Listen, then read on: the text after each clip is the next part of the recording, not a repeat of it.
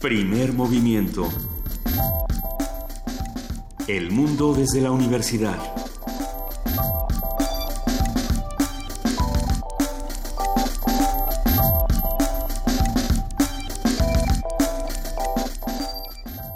Siete de la mañana con tres minutos, ya estamos aquí en primer movimiento en ausencia de Benito Taibo, que está en su gira por Europa, pero ya va a regresar. Ojalá que nos traiga croquetas. Ojalá que nos traiga croquetas, queridísima Juana Inés de esa amiga, compañera de primer movimiento, jefa de información de este espacio y de todos los espacios posibles, sabidos y por haber. Es la jefa de información de mi propia mente. ¿Usted de qué quiere que le dé yo información? Se la doy. Este, ¿Sí? sí, por ejemplo, eh, le, amanecimos con la noticia de que a Juan Manuel Santos, el presidente colombiano, le dan el Premio Nobel de la Paz, lo cual eh, viene a cambiar el panorama, o, vamos viendo si lo va a cambiar, el panorama social y político de Colombia, porque si te acuerdas, Luisa, la última parte de nuestra conversación con el doctor Neira del Centro de, Investigaciones de América Latina y el Caribe de la UNAM el lunes fue qué pasa con el capital político de Juan Manuel Santos. Y aparentemente los noruegos le hicieron un depósito importante en términos de capital político porque, bueno, pues reconocieron todos estos esfuerzos, dicen, de, de, construir la paz a pesar de lo que de los resultados del referendo del domingo. Y finalmente creo que lo, lo que también es importante es pensar que este referendo no había llegado, o sea, a pesar de la respuesta, los, acuerdos no habían llegado a su fin, esta negociación no se había detenido y se seguía buscando eh, la paz en Colombia. Creo que es una noticia muy importante este este premio Nobel. Habrá habrá que esperar unos minutos más eh, para hablar con los expertos de este tema. Estamos esperando que despierten los expertos. Despierten expertos porque queremos discutir qué significa para Colombia y qué puede replantear en toda, en toda la sociedad colombiana. Quizá esto también sea un, un, llamado de atención para todos los que votaron por, por el no o, por el sí, para, todos. los que no votaron. Porque si tomas en cuenta lo que decía hoy, hace rato un... un ay, hace rato un, un reportero decía, perdón, eh, es que en realidad no es que estén, le estén diciendo nada al pueblo colombiano. El pueblo colombiano, el 60% se quedó en su casa. Entonces, bueno, vamos viendo de toda esa conformación distinta qué opina, qué pasa y cómo se replantea el panorama, como decía, social y político. Que estaremos platicando también. Haití eh, está arrasado, 350 mil damnificados por lo menos. Así es. En lo que se, se hacen bien las cuentas. Es 150 muertos o por ahí y también el número crece. Y es después, de, después del temblor, el el terremoto de hace algunos años es la peor tragedia humanitaria que ha vivido Haití y entonces, bueno, pues habrá que voltear nuestros ojos nuestra atención y nuestra solidaridad para allá. Exactamente. Vamos a tener hoy un programa interesante, lleno de noticias, lleno de cultura y de muchas otras cosas, porque, a ver, por ejemplo, hoy es viernes de ocio y vamos a hablar de cómo narrar el desamor. ¿Quién narra el desamor en estos días? Eh, yo creo que todos, de alguna u otra manera. Eh, pero, pero a ver, Catalina Aguilar, mastreta, cineasta y autora de Todos los días son nuestros, nos va a contar cómo lo narra ella y cómo lo ha vivido desde su propia tinta. Vamos a tener muchas participaciones más esta mañana, querida Juana Inés. Vamos a contar con Rosa Beltrán por ahí. Vamos a hablar con Rosa Beltrán Álvarez, que nos va a contar de los 50 años y un premio de la revista Punto de Partida. 50 años cumple esta revista y eh, le dan un premio del arte editorial de estos que entrega la eh, Cámara Nacional de la Industria de las artes editoriales y gráficas. Precisamente. Nos da muchísimo gusto por punto de partida. editorial mexicana, perdón. Esa mero. Un, momento importante para las letras jóvenes desde la universidad, vamos a discutirlo, así como hablaremos de nuestros amigos del antiguo colegio de San Ildefonso. El día de hoy vamos a hablar con Ernesto Bejarano, él es coordinador de museografía precisamente del antiguo colegio de San Ildefonso, y nos va a hablar sobre la exposición Obras Maestras del Museo Nacional de China, esta exposición que ha tenido una serie de talleres, una serie de conferencias, como todas las exposiciones en San Ildefonso, ¿no? que parece que toman un tema y lo que hacen es diseccionar el tema hasta las últimas consecuencias. Yo creo que es un ejercicio eh, que pues muy, se disfruta muchísimo desde allá. Sí, toma muy en serio su trabajo de tanto de museo como de colegio.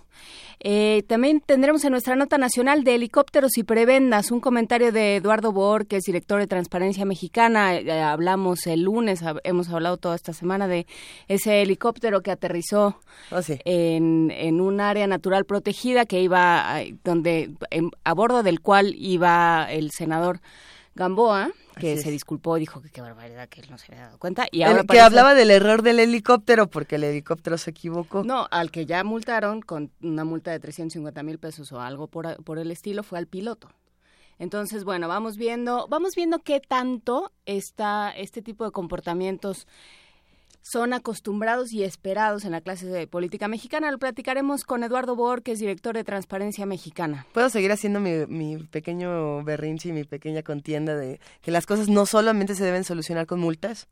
Y no solamente se le ponemos las multas a quien no se las deberíamos de poner, sino ah, debería de haber otro tipo de, de, penalizaciones. En fin, a ver, en nuestra segunda nota nacional vamos a hablar de el western en México y Mario Almada.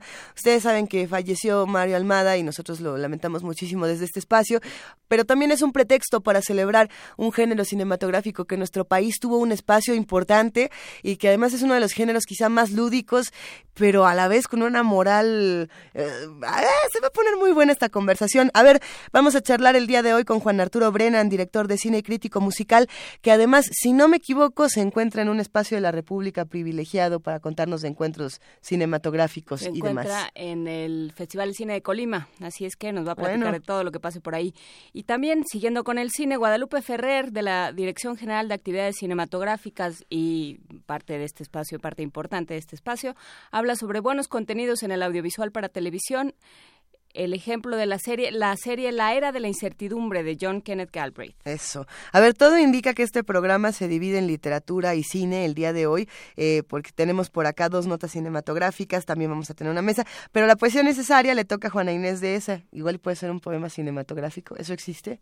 ¿Hay tal cosa? Ah, pues no lo sé, pero vamos a buscar. Vamos a buscar un poema cinematográfico. Y ahí donde dice en la mesa, dice cine en circuito, no dice teatro en circuito y la claustrofobia debe decir. Ah, pues ah, todavía mejor porque el cine y la literatura se unen, hay quienes podrían decir que se unen en la experiencia única del teatro. ¿Qué es el teatro en circuito? ¿Qué es la propuesta de claustrofobia? Platicaremos con Luis Osorio, autor de la obra En el Rincón de una Cantina, y Vicente Ferrer, autor de la obra Permanencia no voluntaria. Ellos estarán aquí en cabina. Vamos a contar ya para cerrar con este programa con la participación del Museo Universitario del Chopo. Vamos a escuchar a José Luis Paredes Pacho, director de este museo, eh, que nos va a estar hablando y nos va a poner seguramente su, su canción de la semana. Y con eso los invitamos a que se queden con nosotros de 7 a 10 de la mañana, hoy viernes 7 de octubre, ya son las 7 de la mañana con 10 minutos, y vamos a hablar eh, de un tema para ir arrancando esta mañana que, que es importante eh, recordar. La prevalencia de anorexia en niños y adolescentes ha aumentado de manera alarmante cada año. Nuestro compañero Jorge Díaz nos amplía la información.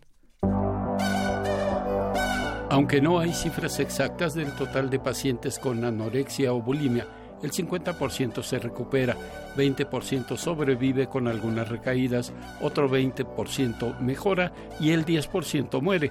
Al referirse a este problema de salud pública, la doctora Graciela Ferrol Montes, académica de la Facultad de Psicología de la UNAM, dijo a Radio UNAM que la prevalencia en niños y adolescentes se incrementa de manera alarmante cada año es más común la anorexia nerviosa en mujeres adolescentes de clase media y alta y la proporción es de 9 a 1 entre hombres y mujeres. También hay aspectos emocionales, afectivos emocionales. Es, eh, los chicos y chicas que padecen anorexia son muy inestables emocionalmente y obviamente yo y tienen además tendencia también al abuso del alcohol y a otras sustancias. Este padecimiento se incrementó entre las adolescentes por los anuncios en televisión revistas y anuncios publicitarios que envían un mensaje equivocado, donde una persona delgada es presentada como sinónimo de éxito. Es por eso que el incremento en los casos se presenta con mayor frecuencia en personas de clase media y alta.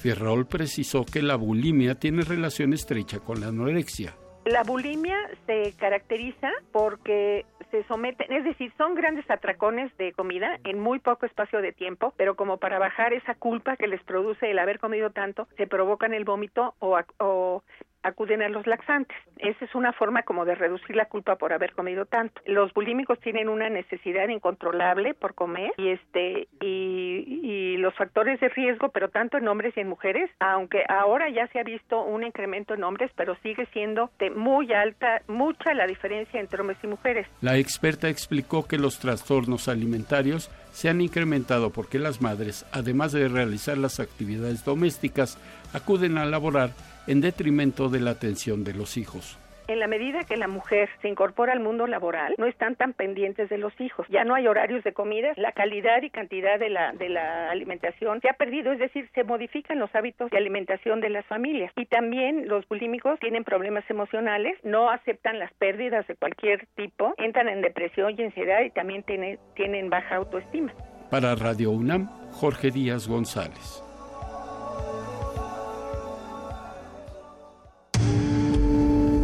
Primer movimiento. Clásicamente... Diverso. A ver, aquí en la cabina de Radio NAM de Primer Movimiento estábamos teniendo una discusión que nos tendrán que aclarar nuestros queridos productores de quién era la canción que estábamos escuchando en la nota sobre anorexia, ¿es de MGMT o de Empire of the Sun? ¿Quién, quién? The Empire, nos dicen por acá. Bueno, es que lo que pasa es que decíamos que esta canción era, para jóvenes y que la que sigue va a ser para niños, o sea, vamos para abajo, para abajo. Solo, o sea, en realidad la discusión la tenías tú y yo solo decía, pues sí, a lo mejor. Pero, ah, pero yo no soy es cierto. parte de esta discusión, yo sentía que estabas ahí. Aquí estoy, Luisa Iglesias, no te preocupes.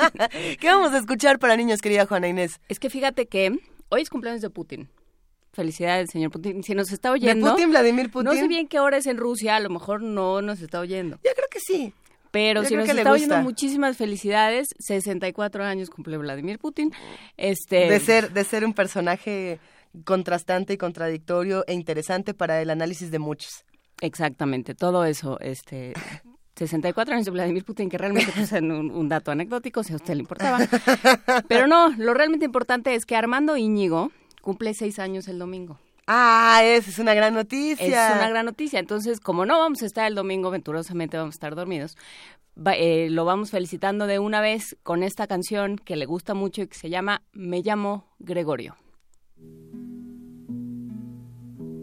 Me llamo Gregorio y con un pincel me pinto las manchas de toda la piel. Quisiera cantar en televisión porque soy un tigre de gran vocación. Se llama Gregorio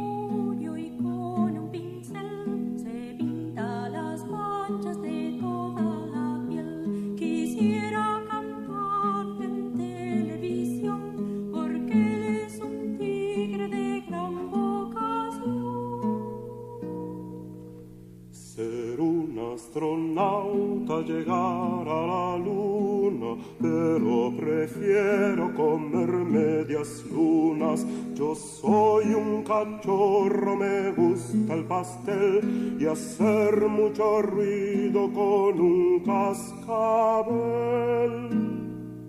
Ser un astronauta,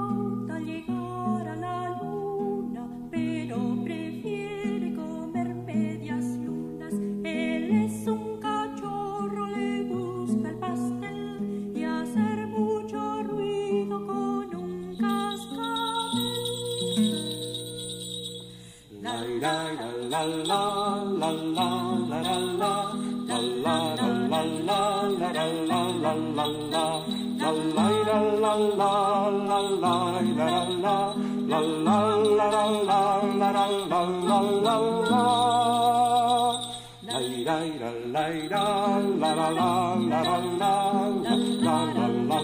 la la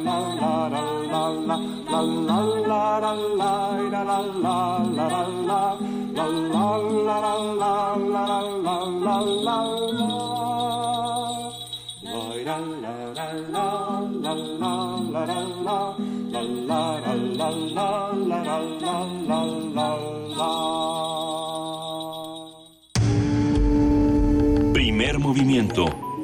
Clásicamente... Incluyente. Querida Juana Inés, ¿qué tenemos aquí en la mesa? ¿Ya? Regalos. ¿Regalos? Sí. Ya quiero poner así angustiada a Vania Noche desde tan temprano. Quiero empezar a leerlos todos mal para que la vea este, manotear del otro lado del, del parabrisas radiofónico. ¿No es cierto, Vania? A ver, vamos a ir regalando boletos de uno en uno. Yo quiero dar A ver, ¿cuáles voy? ¡Ay, sí! Ok, yo quiero dar los del Autocinema Coyote Insurgentes. El Autocinema Coyote Insurgentes nos está regalando a través de Facebook, donde nos encuentran como Primer Movimiento UNAM y donde podrán encontrar las instrucciones de cómo llevarse estos cuatro boletos para diferentes funciones. A ver, Vamos a ver, vamos por partes. Hay cuatro boletos para Intensamente, esta película que se va a presentar en el Autocinema Insurgentes en la colonia Guadalupeín el sábado mañana, sábado 8 a las 8 de la noche. Intensamente es una de esas películas que curiosamente siempre me hacen pensar en Juana Inés de esa. No sé por qué. Es que yo fíjate que no por lo de los visto. enanitos en la cabeza o Yo algo tengo así. enanitos en la cabeza como todo el mundo, yo creo. Este, Como en Intensamente, ¿no? ¿Ya la viste?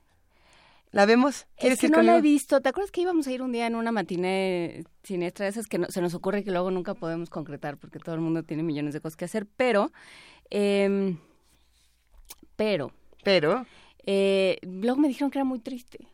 es triste, pero también es bonita. A ver, aquí en producción, ¿quién lloró con Intensamente? Es que todo, Dice Frida que ya no. Ah. Ah, dice alguien que sí, pero que no revelemos su identidad secreta. No les vamos a decir quién es. Su Creo que, creo que es Paco Ángeles. La zarina de los boletos. Dice Paco que él no es. La zarina de los tiquetes lloró. Nuestro ingeniero en cabina dice que él lloró con intensamente. Dice que tampoco. A ver, a nosotros sí nos gusta, se las recomendamos para que hagan un análisis y nos cuenten qué les pareció.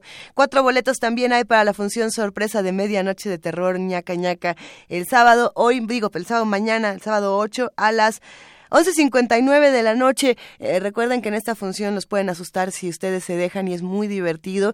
Además de que el Autocinema Coyote es un, un espacio...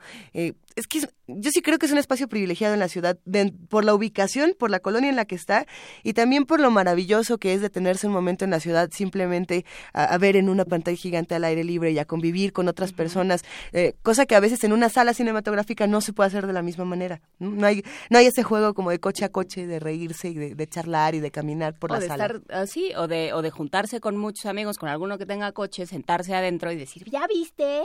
Esta muchacha, eso que hace uno en las salas de cine y que, Ajá, y que lo regañan, decir, este es el que salía en la ot- no, no, este es, te La estás güera, la equivocando, otra. ese, ese no, espérate, ese era el de, ay, ¿cómo era? Este, bueno, sí, sí, más o menos era ese, pero eh, ¿te acuerdas que lo mataban como lo matan? Y así. Yo, yo quería plantear un dilema para que se llevan los boletos, pero ya no lo voy a hacer porque era así de, la- de que tenías que adivinar qué actriz es diciendo es la güera, la que salía en esta, pero ya después lo hacemos La ese que juego. siempre sale de mala, o el que siempre sale de fascineroso. Yo digo que la, la diva de David Lynch, que también es la, la muchacha de Leyenda de Pasión, pero también es...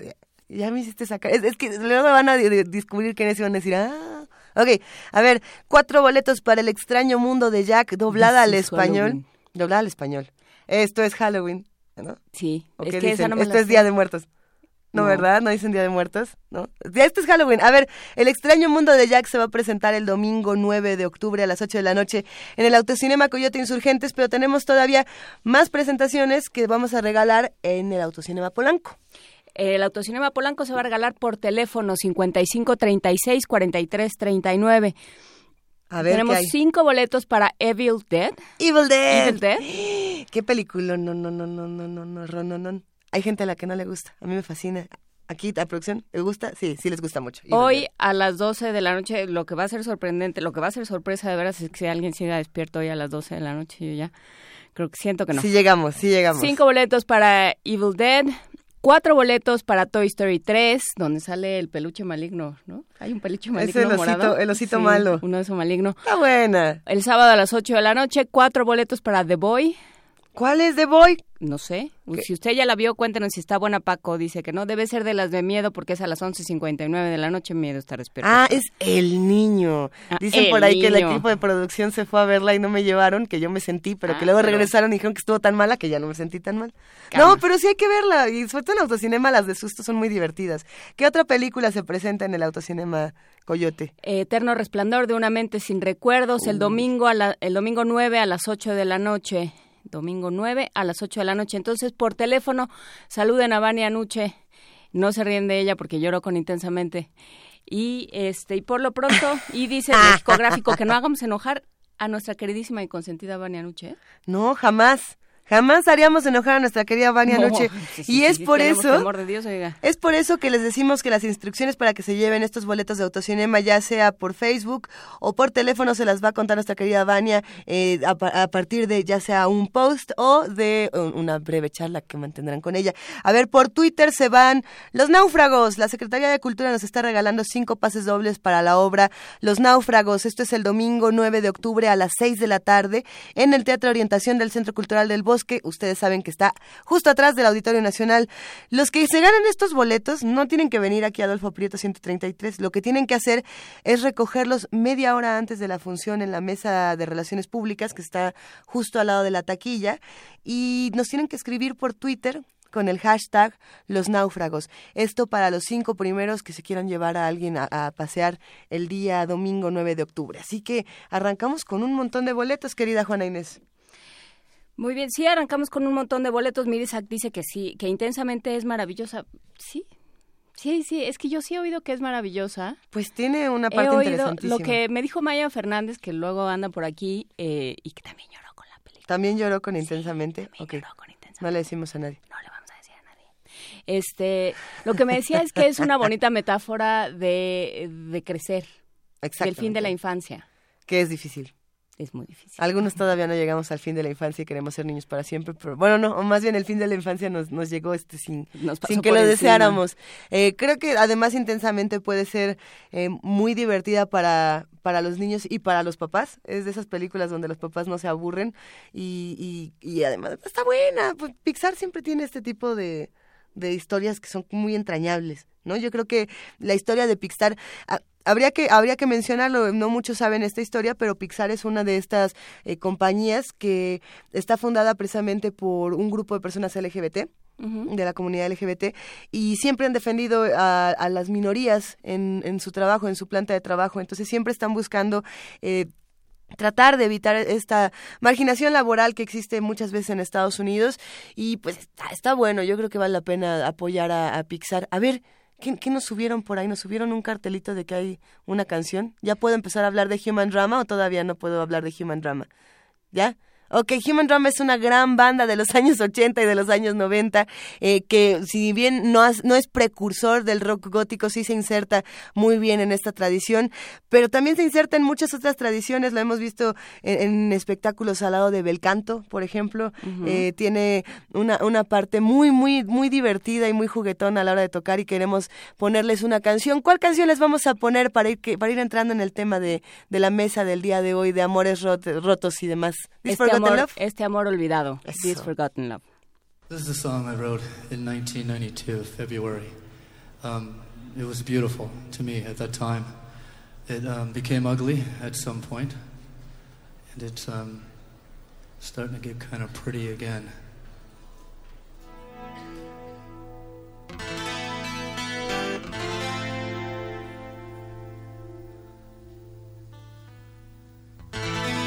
See the water running through my hands. I do cleanse the stain again. Feel the chilling wind rush by. It tries to push all from my memory. Pick up the pieces of discarded trust. I must learn won't wait again. And remove the blind from blackened eyes that were told they did not see. And shield the sunlight from my eyes been so long since I have seen who I am. I used to feel so much. Search, please let us touch this forgotten love.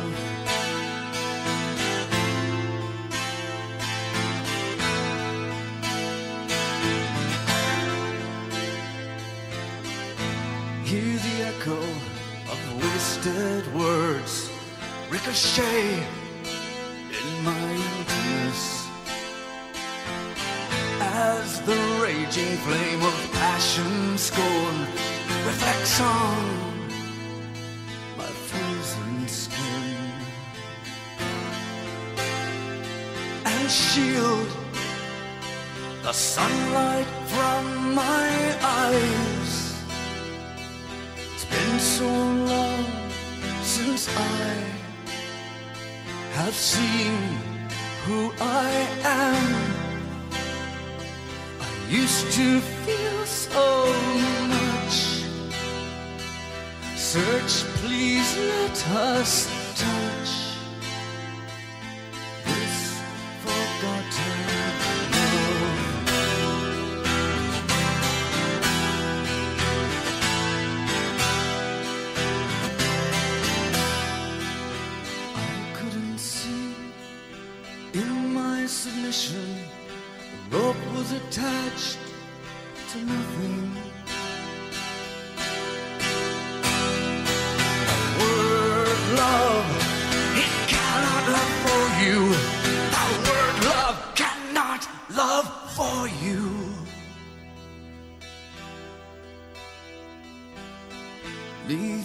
shell in darkness waits a timid heart to beat again for another. And these blackened eyes and bloodstained hands wait to kill and to receive. Shield the sunlight from my eyes. So long since I have seen who I am. I used to feel so much. Search, please let us touch this forgotten love. What has this beating done? What has love become? Search and we will find this forgotten love. This forgotten love. This forgotten Primer movimiento. Clásicamente Reflexivo.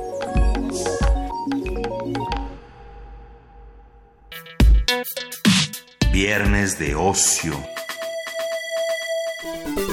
Ustedes escucharon la voz de Johnny Indovina de Human Drama, pero ahora nos vamos a ir a otras voces, a las voces literarias.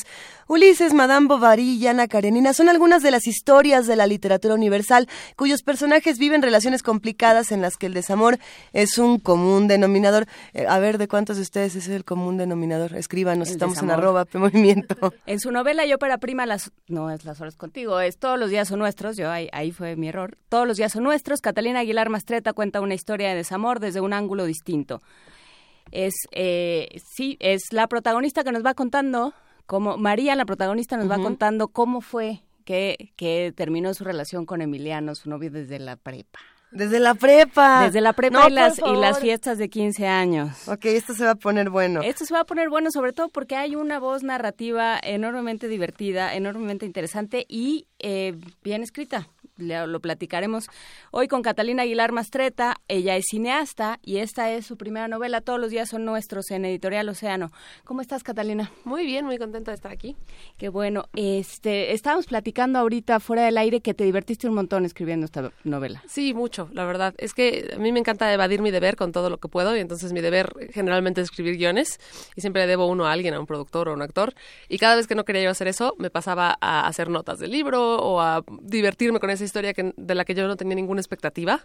Entonces, a la hora que existe como un libro, tengo una relación muy feliz con él, la verdad. A ver, pero cuando, cuando vemos películas, por ejemplo, de desamor, tenemos escenas muy, eh, digamos, que ya se vuelven arquetípicas, pues, de, de cómo tendría que verse el desamor. o de- de, estamos en este callejón, estamos este, frente a este balcón, estamos en esta fuente, todo. Llorando bajo la lluvia. Y, y escapar de esos lugares comunes en el cine es muy difícil. Y yo quiero pensar que eh, desde tu punto de vista, siendo guionista, llegar a la literatura co- con, todos los días son nuestros, también debe haber sido difícil como escapar de ese lugar común y lanzarse hacia el otro lado de lo que puede ser el desamor y también burlarse de todo eso, ¿no? Burlarse de, de los lugares comunes porque tú los tienes más que claros y los guionistas son los más, este, los más maquiavélicos del universo. Pues es que yo creo que a fuerza, y la protagonista del, del libro eh, es crítica de cine, entonces se mira con mucha ironía porque tiene vistos todas esas cosas y al mismo tiempo son clichés por un motivo, o sea, todo mucha gente siente esas cosas de manera parecida. Hay mucha verdad en el cliché. Exacto, entonces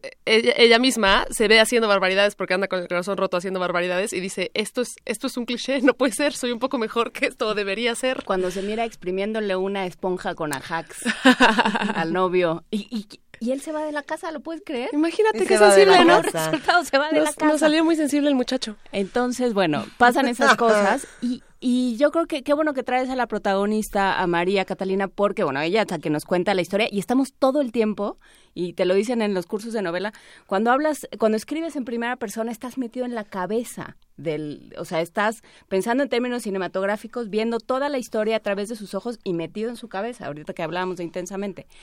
Este, estás ahí metido ¿Y qué pasa con esa voz? ¿De dónde salió esa voz? Porque es una voz muy, eh, muy fresca, que es un término un poco horrendo, pero, pero como, sí, como, como muy clara de lo que le está pasando y muy irónica al mismo tiempo y muy divertida. ¿De dónde salió?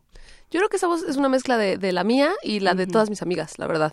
Eh, tengo las mismas amigas muy cercanas desde la prepa y tienen una capacidad fantástica de, digamos que nos hemos acompañado todos los amores y desamores, y todas tienen una capacidad de verse a sí mismas con mucha ironía, eh, que creo que tiene que ver con que son inteligentes, de ver sus propias situaciones y no negar sus sentimientos, ¿no? Aguantar toda la miel y decir, cuando están enamoradas se dan, y cuando están llorando, están llorando, pero siempre diciendo, mira nada más lo que me está pasando, ¿no? Con esta, con este como vuelta de tuerca que siempre viene con, con, un, con una observación que lo saca del cliché y de la miel que podría ser contar una historia así en ficción, y lo vuelve más bien una cosa de alguien que te cae bien, ¿no? Como acompañar a un amigo en su desamor.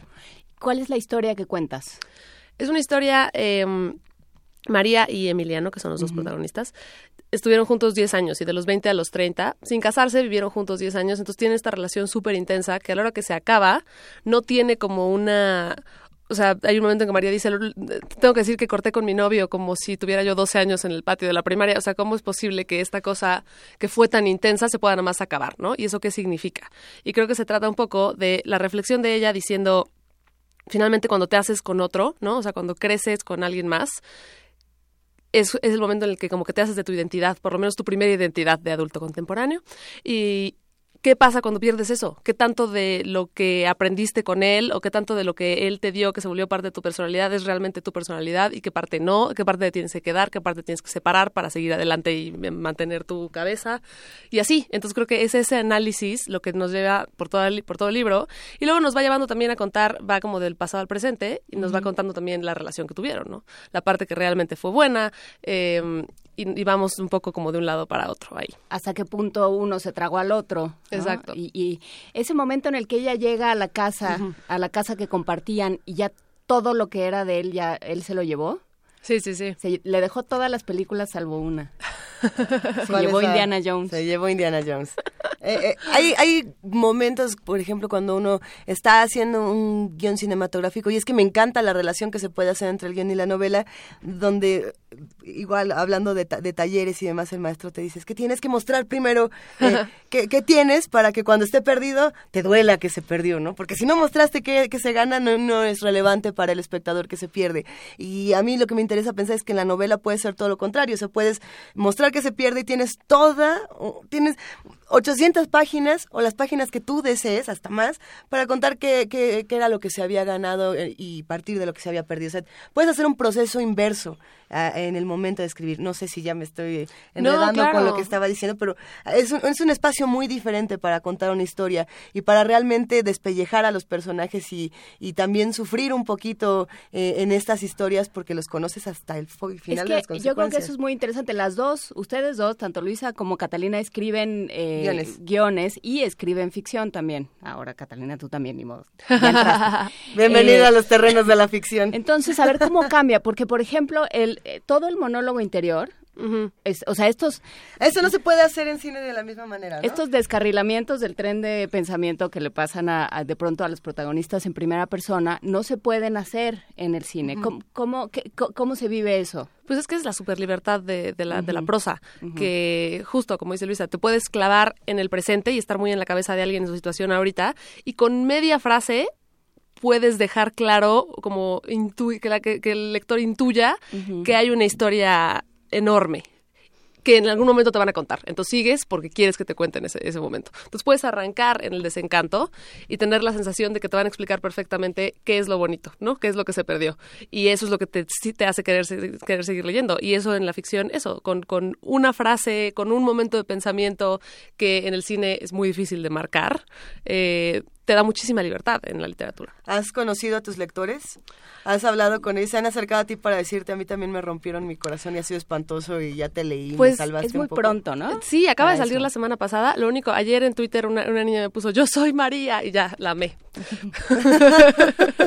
Sí, eso pasa, ¿no? Y eso pasa con esta voz, yo creo, porque sí tiene tiene una cadencia y tiene una una serie de giros que son muy chilangos, sí, ¿no?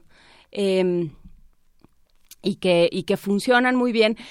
Porque esa es otra cosa. Yo creo que esta historia no po- podría suceder en muchas ciudades de, de la República, pero es muy claro que sucede en la Ciudad de México. Emiliano llega a la escuela de... ¿Está en Miscuac, la escuela? Sí. A la escuela de Miscuac porque lo, porque lo corrieron de su escuela elegante en Bosques o no sé dónde. Exacto. Y entonces de castigo lo mandaron ahí a esa escuela, ¿no? Entonces llega como, como Gulliver, entre una mezcla entre Gulliver y el doctor Livingstone, ¿no? Como a, a explorar, eh, este, como a gorilas en la niebla, a explorar una, una región y una jungla ignotas, ¿no? Y se topa con que todos son ñoñísimos, con que no tiene, su lenguaje resalta muchísimo y entonces todo el tiempo hay este, esta lucha de las diferentes ciudades que coexisten en esta ciudad. O sea, yo creo que no es gratuito que suceda en esta ciudad, Catalina. No, claro, al revés. Creo que es una cosa, digamos que a nivel de narrativo de la relación de estos dos y por qué se rompe, eh, tiene que ver con cómo crecieron y crecieron distinto a pesar de pertenecer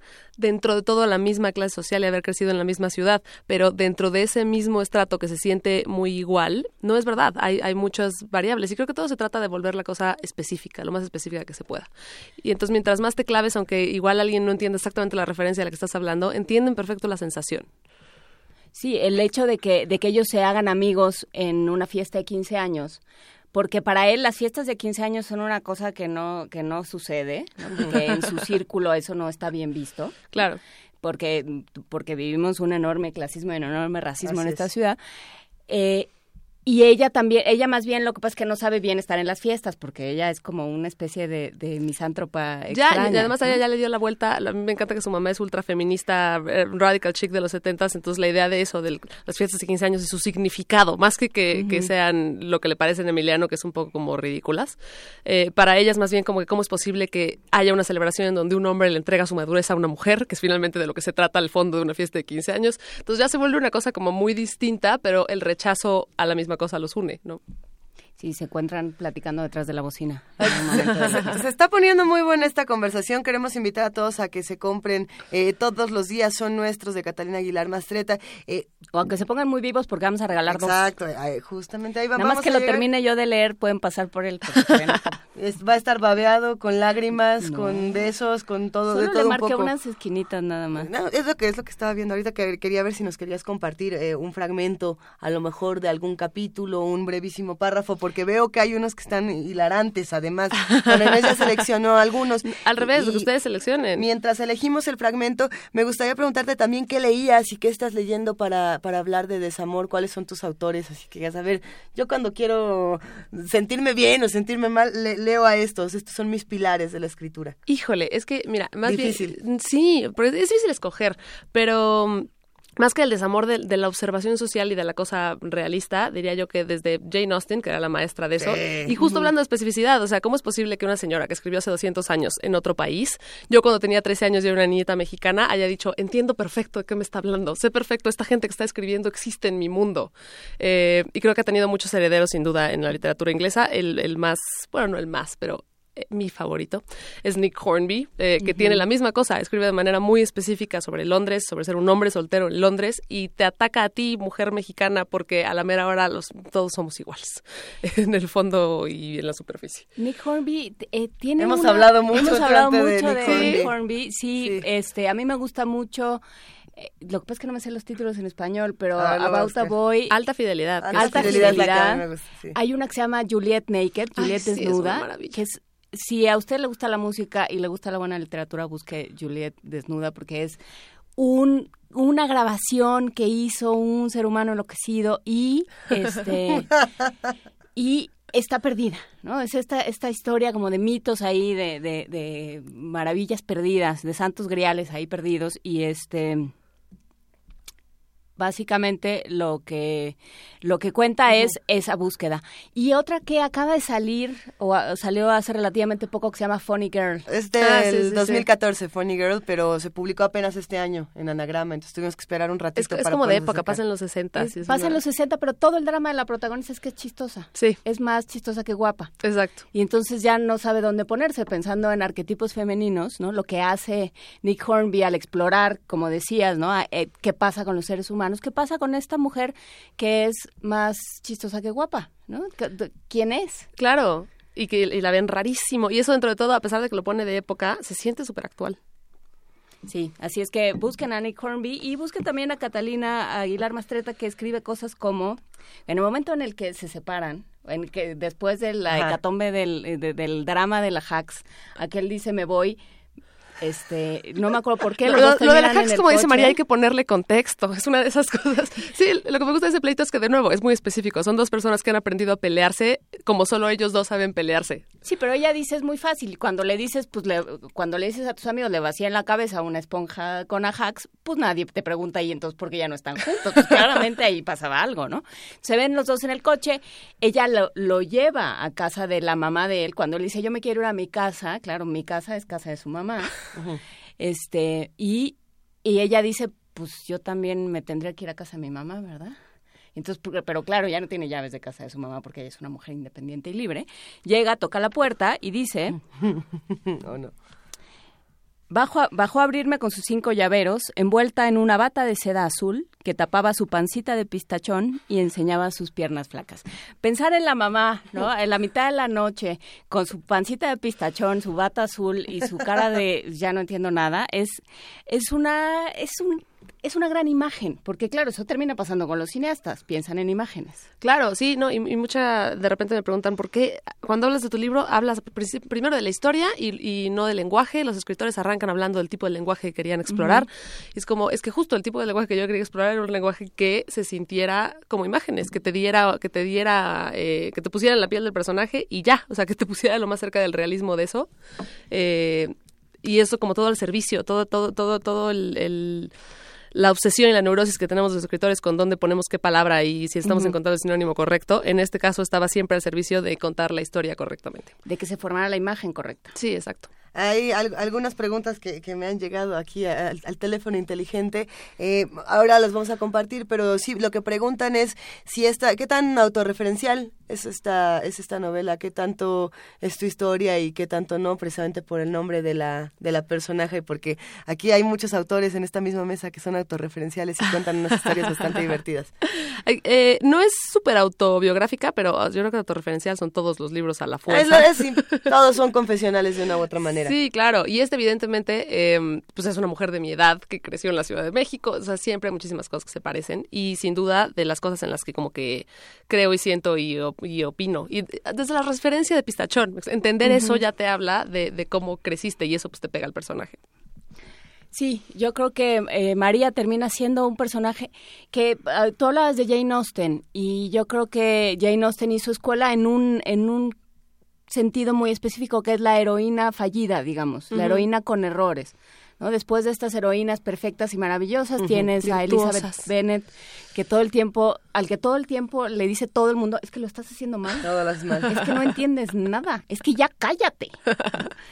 Y estas son las heroínas que se salvan a sí mismas y que se ven y que están todo el tiempo criticándose. ¿no? De- desde Jane Austen, este, buena parte de las Brontë también, este, también hacen esto, de sus novelas también y sus protagonistas también hacen esto. Y por supuesto Bridget Jones y toda esta literatura que vino después, todas estas historias de heroínas que se salvan a sí mismas, muchísimas son editoras o escritoras, por cierto. Hmm. Eso es un, un tema. Pero Porque es autorreferencial, en cierta medida. porque es autorreferencial. Ajá, yo- sí. bueno, yo tengo esa teoría, no lo sé, no lo sé. Pues sí, porque es el mundo que conoces. también, Exacto. ¿no? Entonces sí, sí hay esta heroína que, que se, se siente perdida. Y porque muchos de nuestros referentes están eh, escritos por hombres. Muchas de las del resto de las heroínas, o sea, si piensas en Ana Karenina, por ejemplo, es una mujer que está claramente observada desde el punto de vista de un hombre. Y entonces sus errores son juzgados en lugar de autoanalizados y tomados con ironía, ¿no? Este, sus propios sentimientos son vistos siempre desde afuera. A pesar de que la entiendes, eh, no la entiendes, ¿sabes? O sea, te- la- está, está muy juzgada. Y entonces aparece ella misma juzgándose a sí misma. Y creo que lo que, ha- lo que había en Jane Austen era una sensación de, de, de estar en la piel de esa protagonista y que sus errores se sentían, em, por lo tanto, más humanizados y más suyos. Ese y entonces sería podía un gran como, ejercicio narrativo, escribir a Ana Karenina. desde el punto de vista... a la o sea, cabeza de Ana Karenina. Sí, A ver, los que nos están escuchando Seguramente aquí... no se tiraba al tren, ¿eh? yo creo que de ninguna Terminaba en manera. el rincón de una cantina, pero no se tiraba al Le, tren. le proponemos a los que nos están escuchando a que nos escriban en arroba P Movimiento con el hashtag, a ver, Yo soy Ana Karenina. yo soy Ana Karenina y que nos cuenten en un tuit cómo pensaría Ana Karenina. No, no desde afuera, sino desde adentro. Ustedes son Ana Karenina. Ustedes son ¿Qué la pasa voz de con Ana, Karenina. Karenina? Eso va a estar interesante. Vamos a ir compartiéndolos a, los largo, a lo largo de este programa. Eh, ¿Dónde, cuándo, cómo, dónde, cuándo lo vuelves a presentar? ¿Cuándo vas a estar? ¿En, en dónde vas a estar? Pues estamos... ¿Cómo seguimos tu trabajo? ¿Cómo le eh, hacemos? es- lo vamos a presentar en la Feria de Guadalajara. Excelente Eh, noticia. Entonces eso hasta el final de noviembre. Y luego, eh, la verdad es que está, está, pues a ver si que anda en el mundo, la encuentran en librerías y yo, que aparecía en el libro electrónico fue lo más emocionante de, porque yo todo lo leo ahí, entonces a la hora que apareció en mi teléfono dije, es un libro de verdad, era muy, sí, fui muy feliz. Entonces eso lo, lo pueden pedir por Amazon, lo pueden todo. em, y en términos del resto de mi trabajo, estoy terminando mi segunda película que escribí y dirigí, que sale en febrero. Entonces en esas estamos, está, va, a haber, va a haber mucho, va a haber mucho que dar. Todos los días son nuestros de Catalina Aguilar Mastreta en Editorial Océano.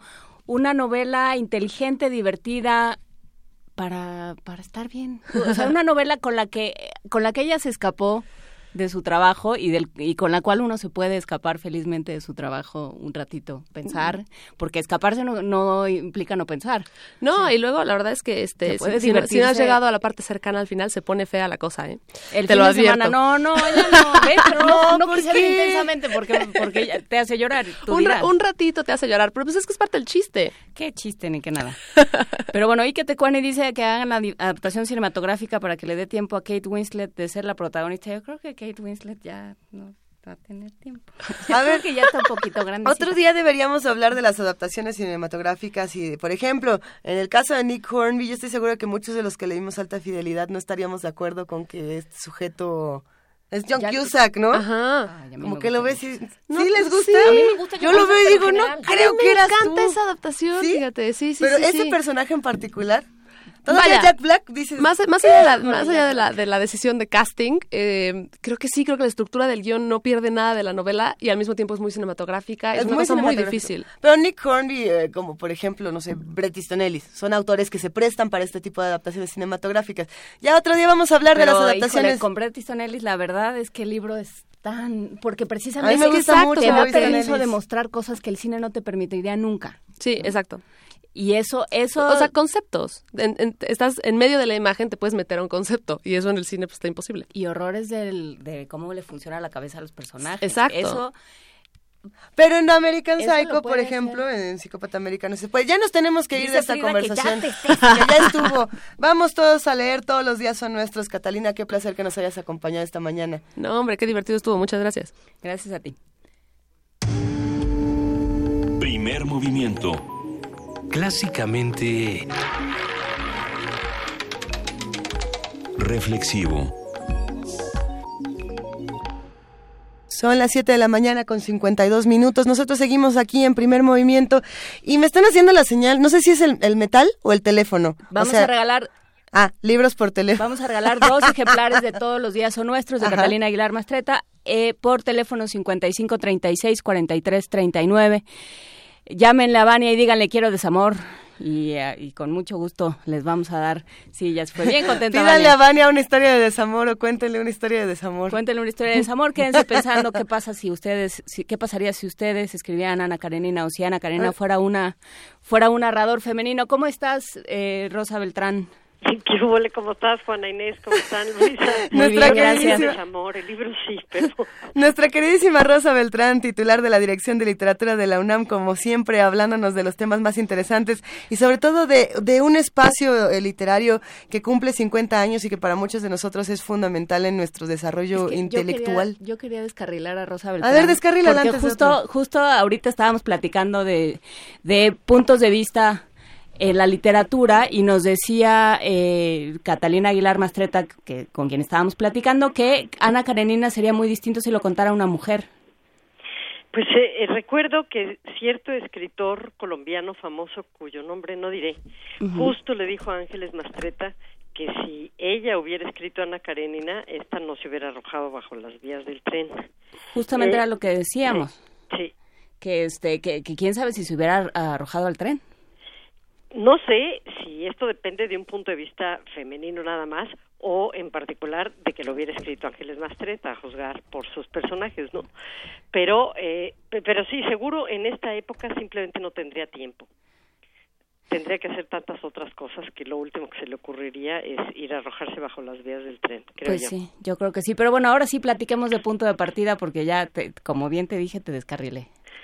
No me descarrilaste eh, porque seguimos hablando de literatura. Sí, estos 50 años de punto de partida nos tienen muy felices en la dirección de literatura y también fuera de ella, porque realmente Punto de Partida es la revista más antigua, literaria más antigua en México y porque es un referente para todos los que escriben eh, en lengua española. Empezó siendo una revista de estudiantes hace 50 años. Imagínense cómo era la universidad en 1966, a dos años del 68, y se le ocurre entonces a Margot Glantz en complicidad con Gastón García Cantú hacer un es- una revista para estudiantes donde eh, pudieran también expresar sus puntos de vista, no solo a través de los géneros fijos, sino a través de encuestas. El número tres tiene una muy interesante encuesta. Yo creo que es un trabajo eh, muy, muy, eh, mm, pues, retador el que alguien se metiera a ver todos estos números y se diera cuenta de cómo ha evolucionado no solo la literatura y cómo los tratamientos son distintos, sino también el tipo de temas que nos interesan, aunque este en particular nos llamó la atención justo por contemporáneo. En el cuestionario se hacían tres preguntas a los estudiantes de la UNAM. La primera era, ¿el macho mexicano existe entre los jóvenes? Y luego la tercera decía, ¿tratan el hombre y la mujer de agredirse mutuamente, aunque en distinta forma? Él atacando sexualmente y exigiendo dependencia exagerada, y ella permitiendo buscar esta agresión y tratando de hacerlo sentir culpable, me, parece una delicia que siquiera se hayan planteado la pregunta de esa forma y que lo hubieran hecho y lo más interesante es ver las respuestas que dieron los estudiantes de la UNAM entonces, ¿no? ¿Qué dijeron? Que- no, pues el chiste ir a las revistas Oh. pues, si Así un adelanto. Ah, un chisme, uno No, chiquito. No, no, no, ahí quedó ya la expectativa. Está bueno. Eh, bueno, pero a lo que iba es a que han variado muchísimo los temas y los intereses y que esto se puede ver a lo largo de los varios números de esta revista. Por ejemplo, uno de ellos diría yo que es eh, el propio género de la poesía que era tan socorrido, tan importante en el 19 y a principios del 20 y todavía en 1966, ahora eh, tiene menos eh, escritores, digamos en los concursos participan menos en este género que la narrativa y que distintos géneros de la narrativa, sobre todo los géneros cortos, el cuento, el cuento breve y eh, la crónica que han adquirido una importancia eh, bueno, eh, muy muy significativa, ¿no? Y la otra, el otro cambio es el tratamiento de los propios temas. Yo al final me voy a referir a un pequeño poema de quien ganó este concurso para que vean ustedes cuál es el, el, tratamiento de un tema que, si bien es muy antiguo en este caso, es muy particular la forma en que lo trata. Algo relevante de la revista es que han pasado por ahí los escritores consagrados, los escritores que después eh, se han convertido en clásicos, ¿no? Desde eh, autores mayores hasta Juan Villoro, Roberto Bolaño, Vicente Quirarte, Francisco Segovia, Ana Clavel, de los más jóvenes, pues Hernán Bravo, Verónica Gerber, Valeria Luiselli. Que eso habla, eso habla, Rosa, de, de, la verdadera vocación de punto de partida como revista universitaria, como cantera. Por y de la verdadera vocación de quienes han participado en la revista y concursan. Yo sin ninguna modestia diré que cuando estaba estudiando en la facultad mi sueño dorado era concursar en punto de partida, lo hice, ¿no? Y en el momento en que ganas, eh, lo que viene es una confirmación de que sí, sí eres escritor, sí es, eso es, eh, ese es tu camino, ¿no? Eso es lo que tú quieres hacer. Y creo que el hecho de que estos autores hayan seguido publicando, eh, destinen su vida a ello, eh, habla también del otro lado de punto de partida, de que es una revista que más que ser un punto de partida es casi la confirmación y eh, se lee entre gente que está interesada en la literatura y son muchos los estudiantes porque esta revista ya no solamente llega a los distintos públicos mexicanos sino latinoamericanos se ha convertido en un referente de América Latina. Y esto también me parece importante. Varios de los números están dedicados a dossiers eh, de Chile, Alemania, Inglaterra, España, pero también, sobre todo, de eh, países de América Latina. En particular, este año hay uno sobre autoras en todos los géneros, eh, las entramadas, vamos a decir, porque están imbricadas poetas, narradoras, ensayistas, eh, y lo vamos a publicar en la Feria del Libro de Guadalajara. Muchos de los autores que publican en punto de partida han ganado importantes premios, ya sea con parte de lo que publican ahí o con otros libros. El volumen 14 eh, publica, por ejemplo, Cofre de Pájaro Muerto, que obtiene después el premio de poesía Shirao y Casa pero otros autores eh, que se han ido a las grandes editoriales han ganado también importantes premios, ¿no? Eh, por último, quisiera decir que Punto de Partida, que empezó siendo una revista cultural, literaria, en los géneros más convencionales, ahora se ha extendido a otros y que, por ejemplo, fotografía y gráfica se han convertido en algo muy importante. Eh, quien ganó el concurso en Stencil vino vestido de jaguar a la premiación. Como debe ser. y esto habla de que el concurso también se ha vuelto cada vez más lúdico, ¿no? Los ganadores llegan vestidos como sus personajes y esto le da también un cariz divertido, no tan solemne a la literatura y a quienes ahí participan, ¿no? Eh, también el género de ensayo, que era un género poco visitado, se ha vuelto importante. Y en este lo que vemos es que empieza a ser un tema el dedicarse a la historia de las ideas, a, reflexionar sobre la propia literatura y sobre los modos de construirla. Eh, quien gana este año, que es Emiliano Delgadillo del Colegio San Luis, eh, reflexionó sobre el ejercicio ensayístico propiamente, y el segundo lugar, que es Drapaudí de Mora, eh, con un eh, ensayo que se llama Canta odiosa, se dedica a hacer un ensayo sobre el odio en la literatura universal, un muy interesante ejercicio de literatura comparada, pero más cercana al ensayo en la, eh, a la manera, digamos, inglesa que al trabajo académico. La revista, punto de partida, tiene también su contenido puesto en línea que se puede consultar tenemos punto en línea, así que invitamos a quienes nos están escuchando a crecer esta comunidad que han construido gracias a su programa eh, y gracias a la propia revista Punto de Partida. Y gracias a participaciones como la tuya. Muchísimas gracias, Rosa Beltrán, queda hecha la invitación a leer, a seguir Punto de Partida, a participar en Punto de Partida. Muchísimas gracias por esta conversación. Muchas gracias a ti. Yo quisiera leer unas líneas nada más del poema ganador eh, Pero pocas porque ya estamos sobre el tiempo. ni siquiera lo leo completo. El título es Mi abuela de poder recordar algo dejaría de ser tan contemporánea. Y el poema dice, Mi abuela está siempre actualizándome. ¿Quién eres tú? Me reta, me pregunta, me asusta. ¿Dónde estoy? Inquisitiva me reclama. ¿Quién eres tú? Me dice, me duele. Pues hasta ahí. Muchísimas gracias, Rosa Beltrán. Con esto nos vamos. Buen fin de semana. Buen fin de semana para ustedes dos. Hasta luego. Hasta, Hasta luego, querida Rosa. Primer movimiento. Clásicamente... Universitario.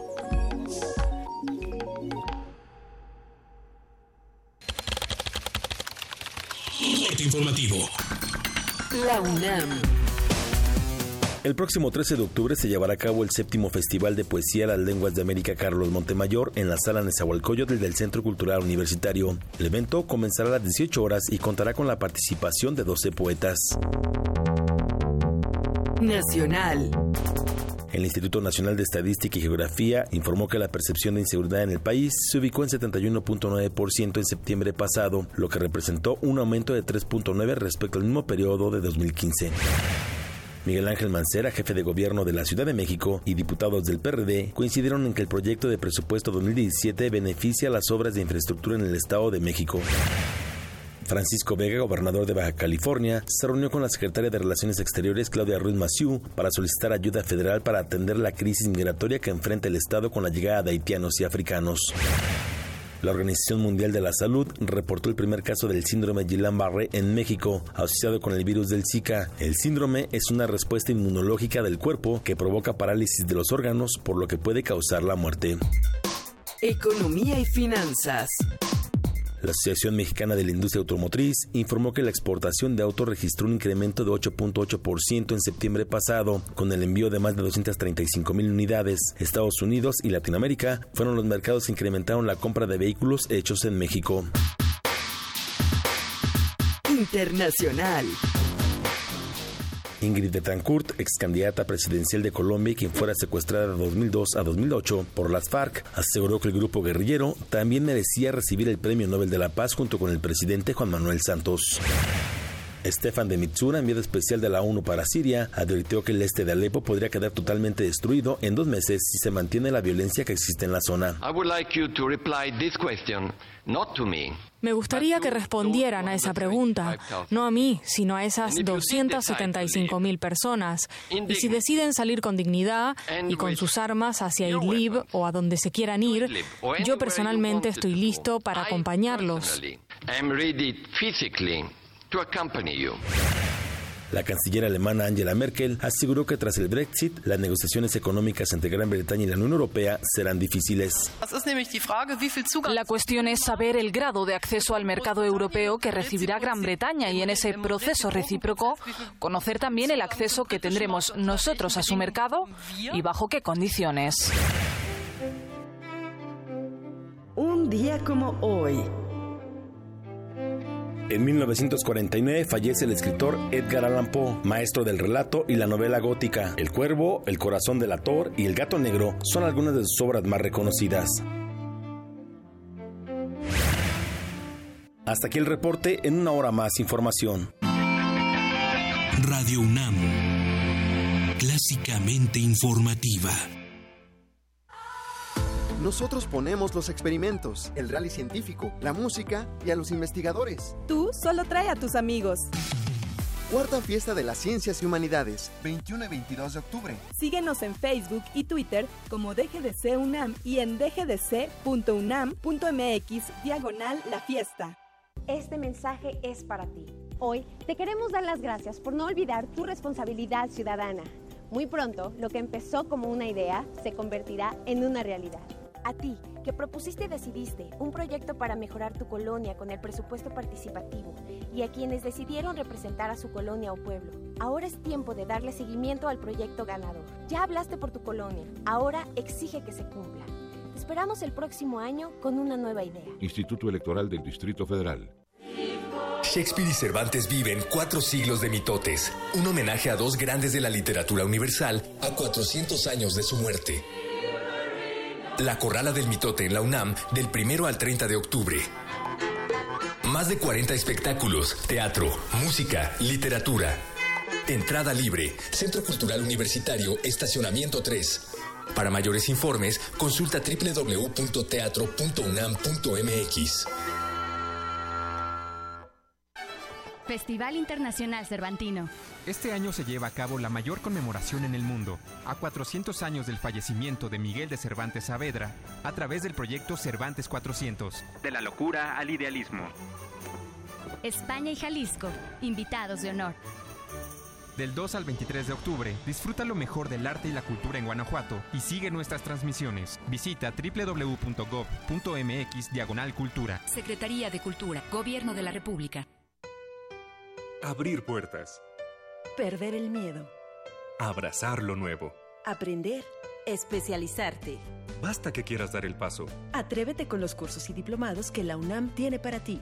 Ingresa a docencia.tic.unam.mx y lánzate a una nueva aventura que cambiará tu vida. Vive plenamente tu vida digital. Dirección General de Cómputo y de Tecnologías de Información y Comunicación, UNAM.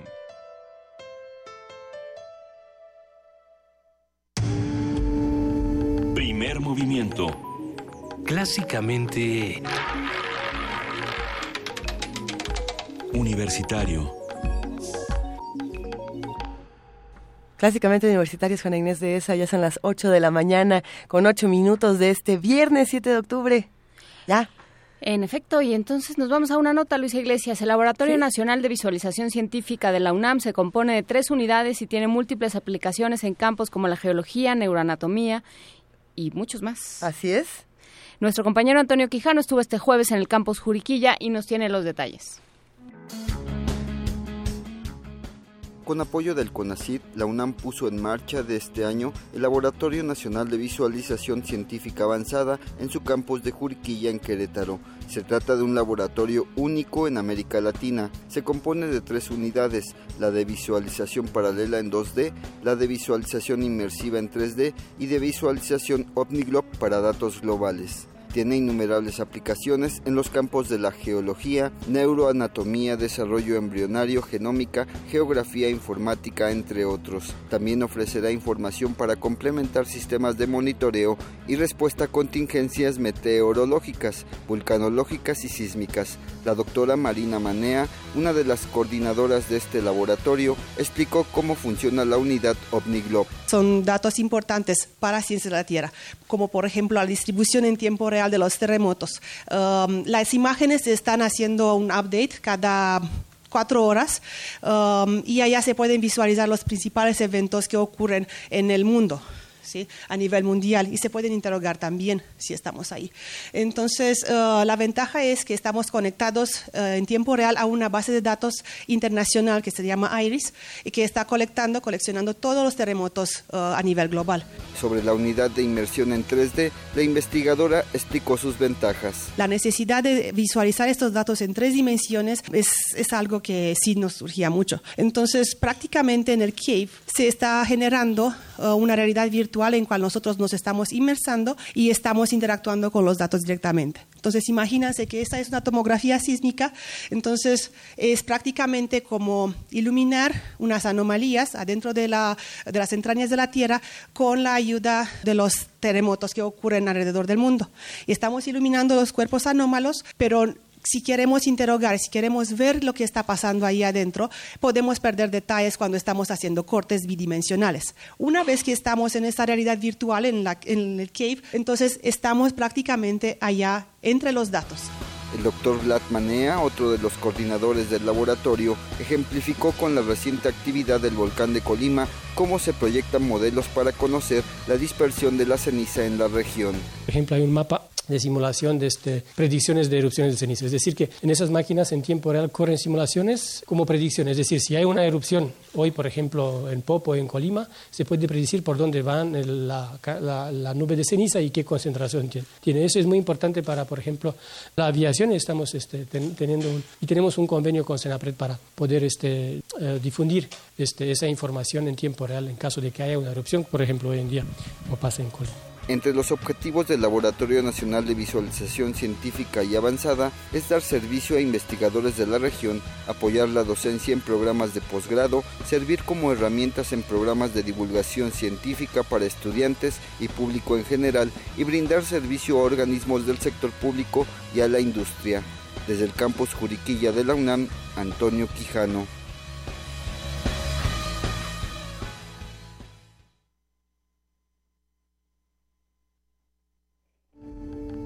Movimiento. Clásicamente diverso.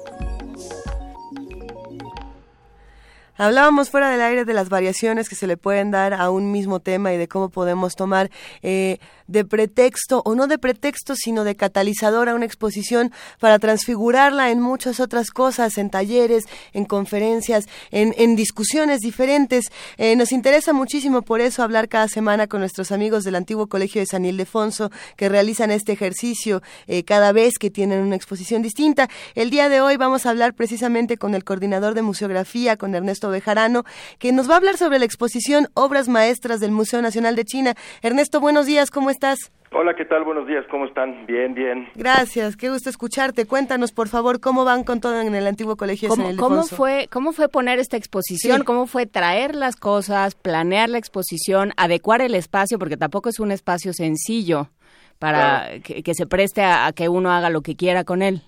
Bueno, la exposición Obras Maestras de del Museo de, de las Obras Maestras de, de Arte del Museo de China.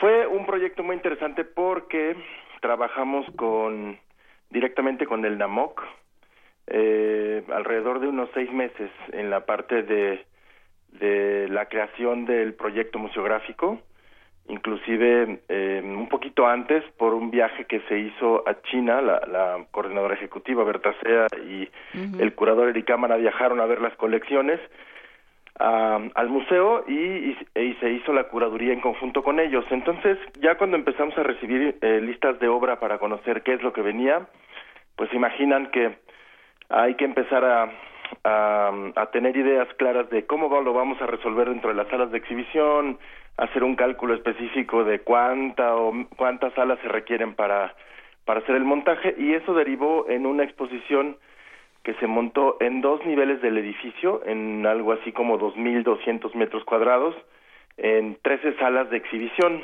cosa que, como ven, pues es una, es una magna ex- exhibición en San Ildefonso, y fue muy interesante hacer la traducción eh, en conjunto con el equipo, el equipo chino de lo que debía ser esta visión del arte moderno, contemporáneo y folclórico tradicional de China y cómo presentárselo al público mexicano. Y entonces hicimos un análisis de lo que es China hoy a nivel de arquitectura, moda, color, eh, el, el- lo cotidiano en las calles y eso fue lo que hicimos. Le dimos una gama cromática contemporánea de China a la exposición y permitimos que las piezas dialogaran muy bien con estos colores que, que además están dentro de ellas mismas porque los artistas utilizan estos estos nuevos colores que se que se manejan en China en el arte y nosotros los retomamos para darle una un ambiente más actual porque nos preocupaba sobre todo cuando decimos las obras maestras de arte del Museo Nacional de China que la gente pensara que íbamos a mostrar una exposición solo de piezas ancestrales o de piezas tradicionales. Y no esta exposición es nos muestra cómo los artistas contemporáneos chinos eh, y los inclusive los artistas folclóricos y o los talleres que hacen el arte folclórico reinterpretan sus propias raíces. ¿Y, y qué colores entran? Porque, bueno, uno piensa en, en lo, lo tradicional, por ejemplo, la cerámica china, y piensa en estos, en esta rojo como ocre o en, o en ciertos azules, eh, por supuesto en la línea negra. ¿Qué, ¿Qué colores entran en, este, en esta recreación moderna? Mira, eh, entran colores de una gama muy pastel. O sea, de hecho, eh, si nosotros observamos los edificios o los templos en China, hay colores que predominan como el rojo, el amarillo, que es un más más bien un dorado, como dices, el negro. Hay un verde también, eh, un verde olivo muy saturado.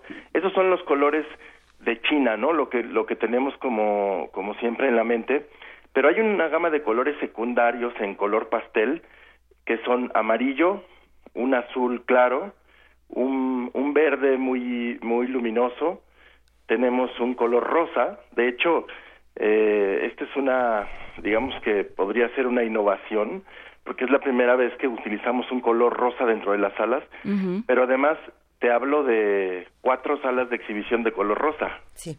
Eh, y tenemos un, ya te había platicado un color amarillo. Tenemos unos, tenemos para balancear la gama cromática utilizamos un color gris saturado y un color gris eh, medio y eso nos fue nos fue dando las posibilidades de que todos los, los tonos y gamas dentro de las piezas saltaran a la vista del espectador.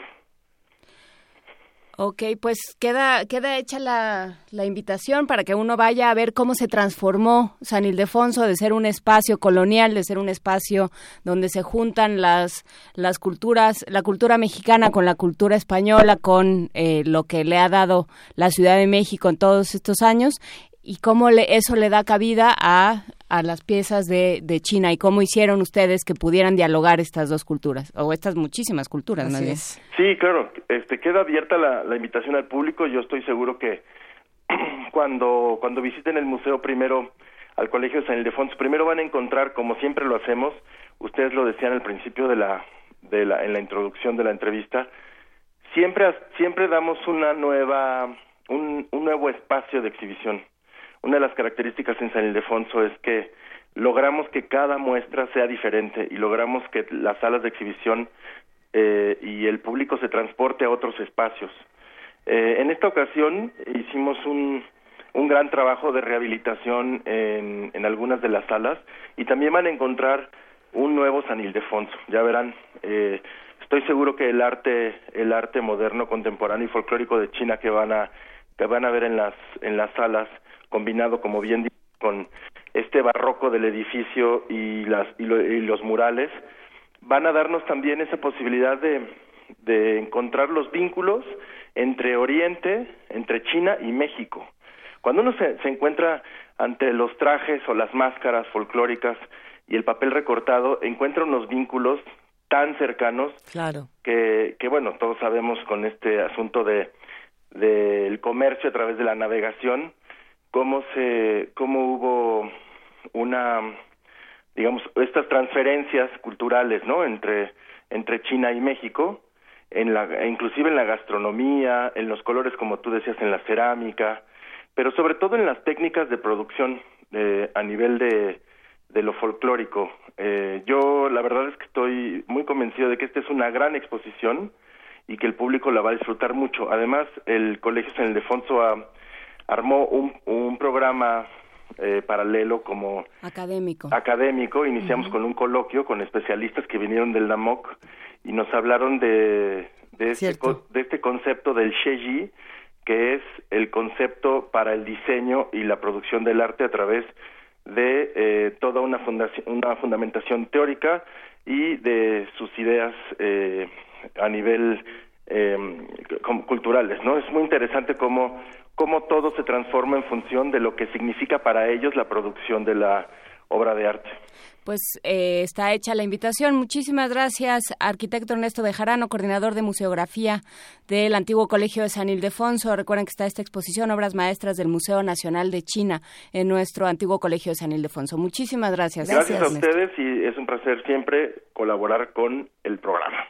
Un gran abrazo. un abrazo a todas. Adiós. Búscanos en redes sociales, en Facebook como Primer Movimiento UNAM y en Twitter como P Movimiento o escríbenos un correo a primermovimientounam@gmail.com. Hagamos comunidad.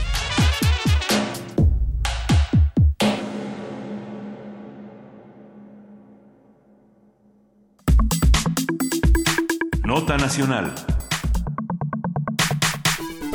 Aunque muchos de nosotros nos la podemos agarrar eh, a chiste en nuestras redes sociales o podemos subir una interminable cantidad de memes o podemos articular nuestro descontento, el tema sin duda es grave. El pasado 2 de octubre, pescadores del Parque Nacional de Alacranes en Yucatán difundieron un video en el que se observa al senador priista Emilio Gamboa y algunos funcionarios de la Secretaría de Comunicaciones y Transportes descendiendo de un helicóptero privado en una zona rural protegida.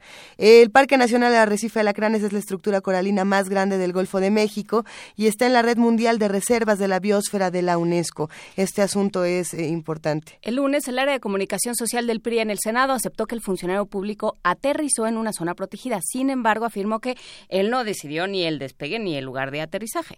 En un comunicado emitido el miércoles 5 de octubre, la Dirección General de Aeronáutica Civil de la Secretaría de Comunicaciones y Transportes indicó que tanto el piloto como la empresa propietaria del helicóptero serán sancionados. De acuerdo con la dependencia, además de la suspensión provisional de su licencia, la cual ya se efectuó, el piloto podría ser multado con una suma aproximada de 365 mil pesos por desobedecer las instrucciones del operador aéreo. Mientras que la empresa Heliservicio SADCB mientras que a la empresa SADCB se le aplicará una multa por modificar el plan de vuelo y operar en aeródromos no autorizados. La sanción económica es cercana a los 2 millones de pesos. Y vamos viendo eh, si no hay eh, pueden, digamos, estas sanciones eximen de responsabilidad a los pasajeros del helicóptero, pero mm, sí, pero no, pero a ver. que no, sobre todo que no nos sorprende, que ese es el tema. Ah, más allá de Envinio Gamboa o no, desde desde Corenfel hasta Gamboa, ¿no? Es como o sea, digamos, es, una conducta que esperamos de ciertos servidores públicos y de ciertos políticos. Y para hablar de ello, de lo que revela esta nota de la clase política y de nuestra idea de la responsabilidad de los servidores públicos, está en la línea y se lo agradecemos mucho Eduardo Bor, que es director de Transparencia Mexicana. ¿Cómo estás, Eduardo? Buenos días. Muy bien, muy buenos días. Qué gusto saludarles. A ver, este, ¿qué pasa cuando castigan al helicóptero? Y no a quien va adentro bueno, quien es responsable como proveedor de un servicio y quien conoce las reglas de, aeronáutica civil, sin duda es el proveedor del servicio. Este, no, no puede quedar por ningún motivo impune lo que ha hecho el operador del helicóptero y la empresa que presta el servicio. Si fuera así, eh, otras empresas que prestan otros servicios también sentirían que pueden actuar con absoluta libertad.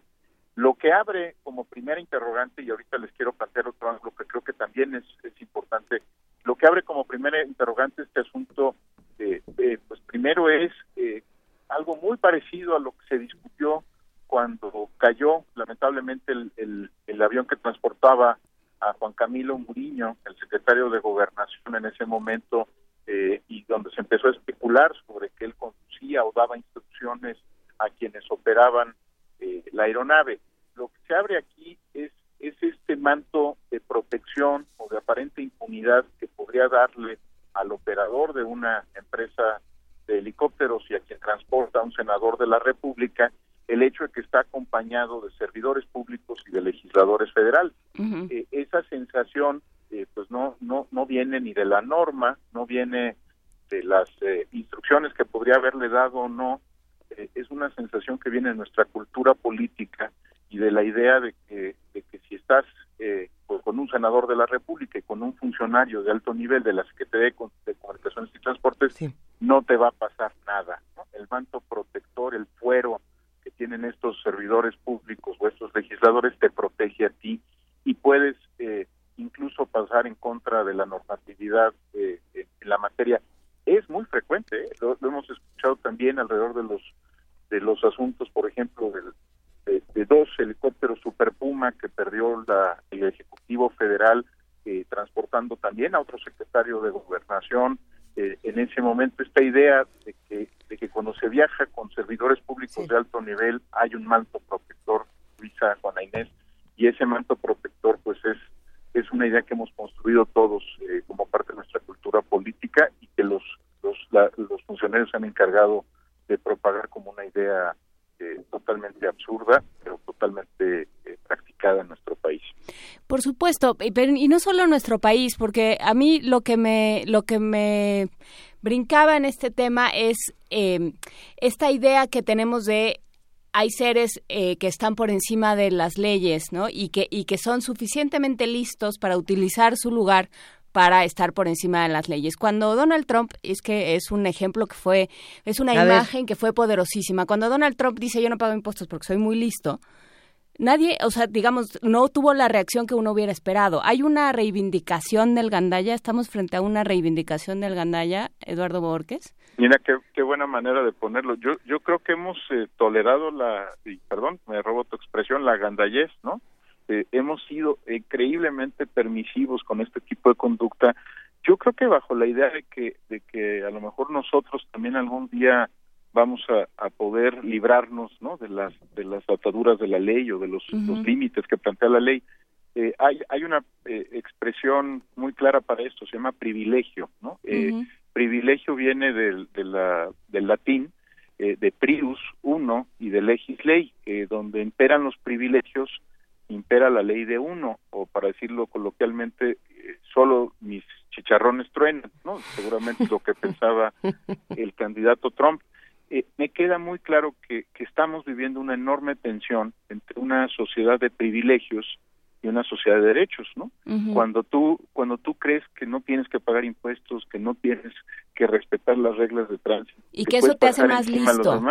exacto, estás promoviendo una sociedad de privilegios. Lamentablemente, eh, como como todos sabemos, esa sociedad de privilegios solo alcanza para el 1% de la población ¿no? que es la que concentra la riqueza, que es la que concentra el poder a nivel global, y el 99% yo creo que debería estar exigiendo una sociedad de derechos, ¿no?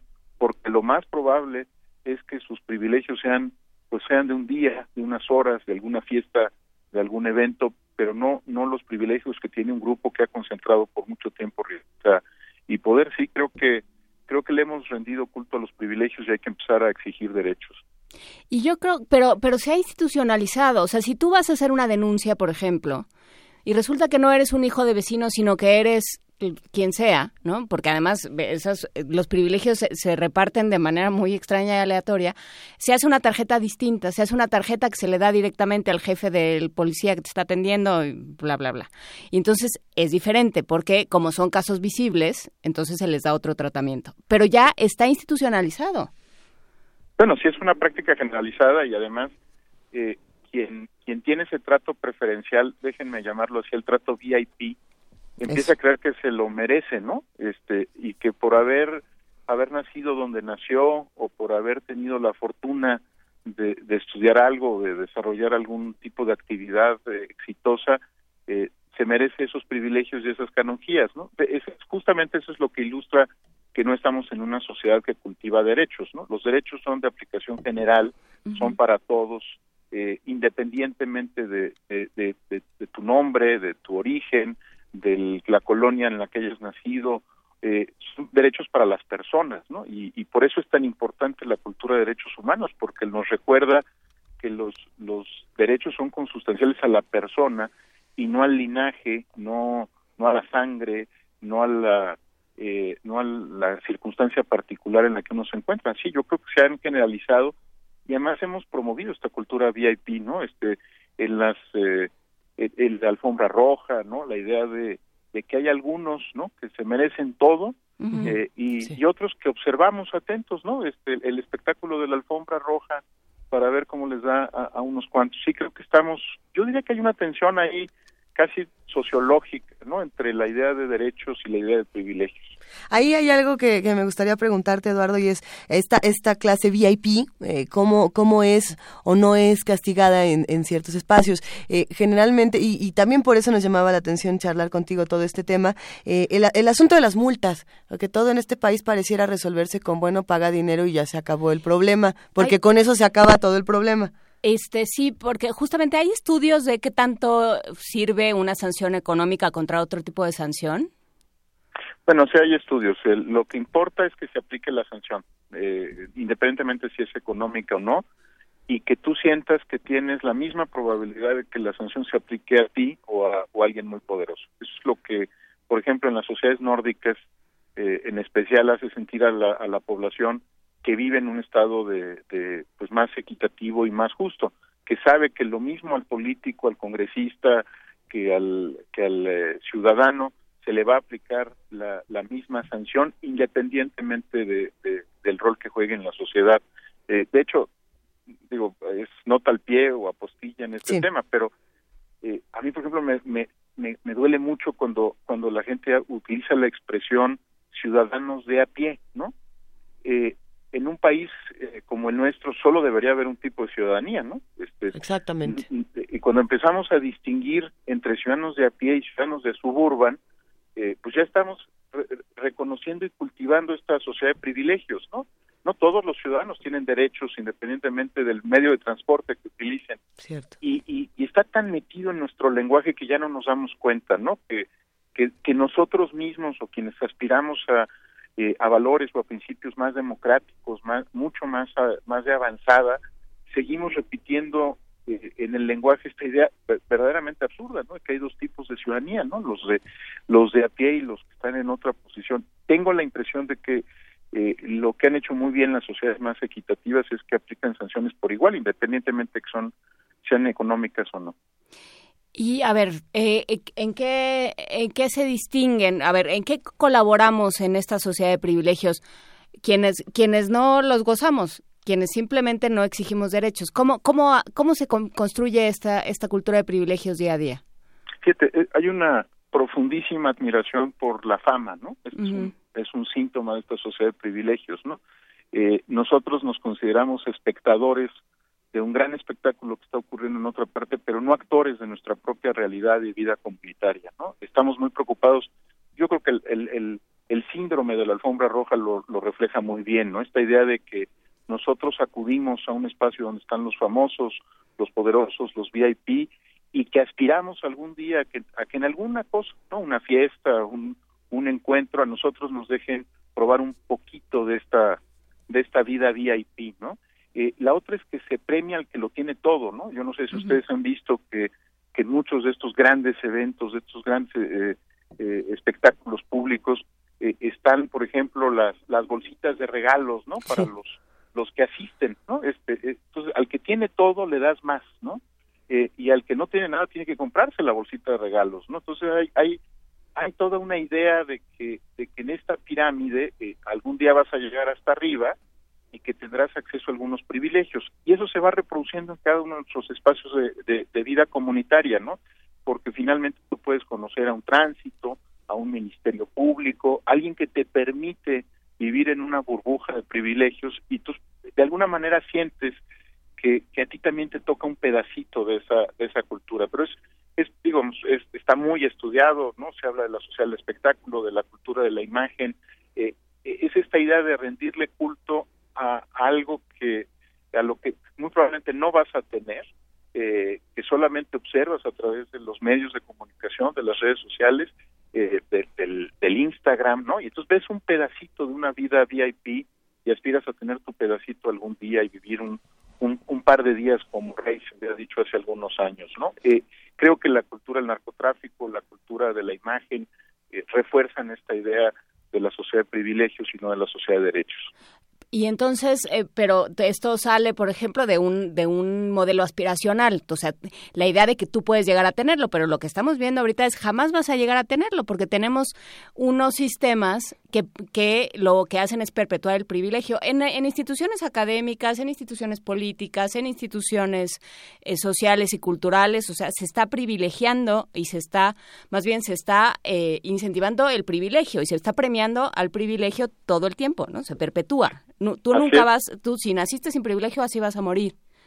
Bueno, esa es la, lógica incluso del mi reinato, ¿no? De esta expresión que estamos utilizando con cada vez más frecuencia, ¿no? De esta idea de que, de que tú formas parte de un pequeño grupo eh, de élite que gobierna el país eh, donde no no operan las reglas que para los demás operan y del otro lado pues una sociedad que por ejemplo en lugar de exigir mejor transporte público lo que quiere es escapar del transporte público y comprarse un automóvil no este en lugar de buscar que haya más ciclovías, que haya mejores eh, servicios públicos, lo que quiere es, escapar de su colonia, ¿no? Este, y mudarse a otra donde gozaría de una mejor vida.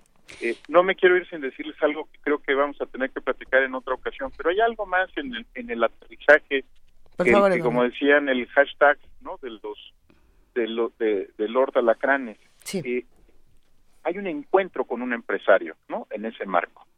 Y hay una relación que hay que explicar, ¿no? Es decir, ¿por qué un empresario tiene acceso eh, directo a un senador de la República, a un funcionario de la Secretaría de Comunicaciones y Transportes. ¿Por qué se da este encuentro? Eh, eh, yo creo que ahí vamos a empezar a hablar otra vez de un tema que hemos eh, conversado ya, conflicto de intereses, ¿no? Es decir, ¿cómo sabemos que un senador del, del poder de, Emilio Gamboa eh, acude a una reunión de, eh, de carácter estrictamente social o cómo podríamos saber si esta reunión tenía otro propósito y creo que es un tema y un ángulo que hay que hay que discutir. La Profepa seguramente va a sancionar a los a la empresa y a las eh, y a los pilotos, pero yo creo que hay que empezar a, a también hablar de la relación que guarda el sector empresarial con la con la clase política, en particular con quien toma decisiones eh, que pueden eh, eh, pueden beneficiar o afectar el patrimonio de estos empresarios o futuras inversiones. Ahí vamos a tener que eh, algún día deshebrar el otro lado, ¿no? Que es y, y qué hacen en un yate eh, fin de semana en esta zona, qué, qué digamos qué relación guardan entre funcionarios y, y empresarios, eh, pues que tiene que darse en lugares tan aislados, ¿no? O tan Claro. privilegiados.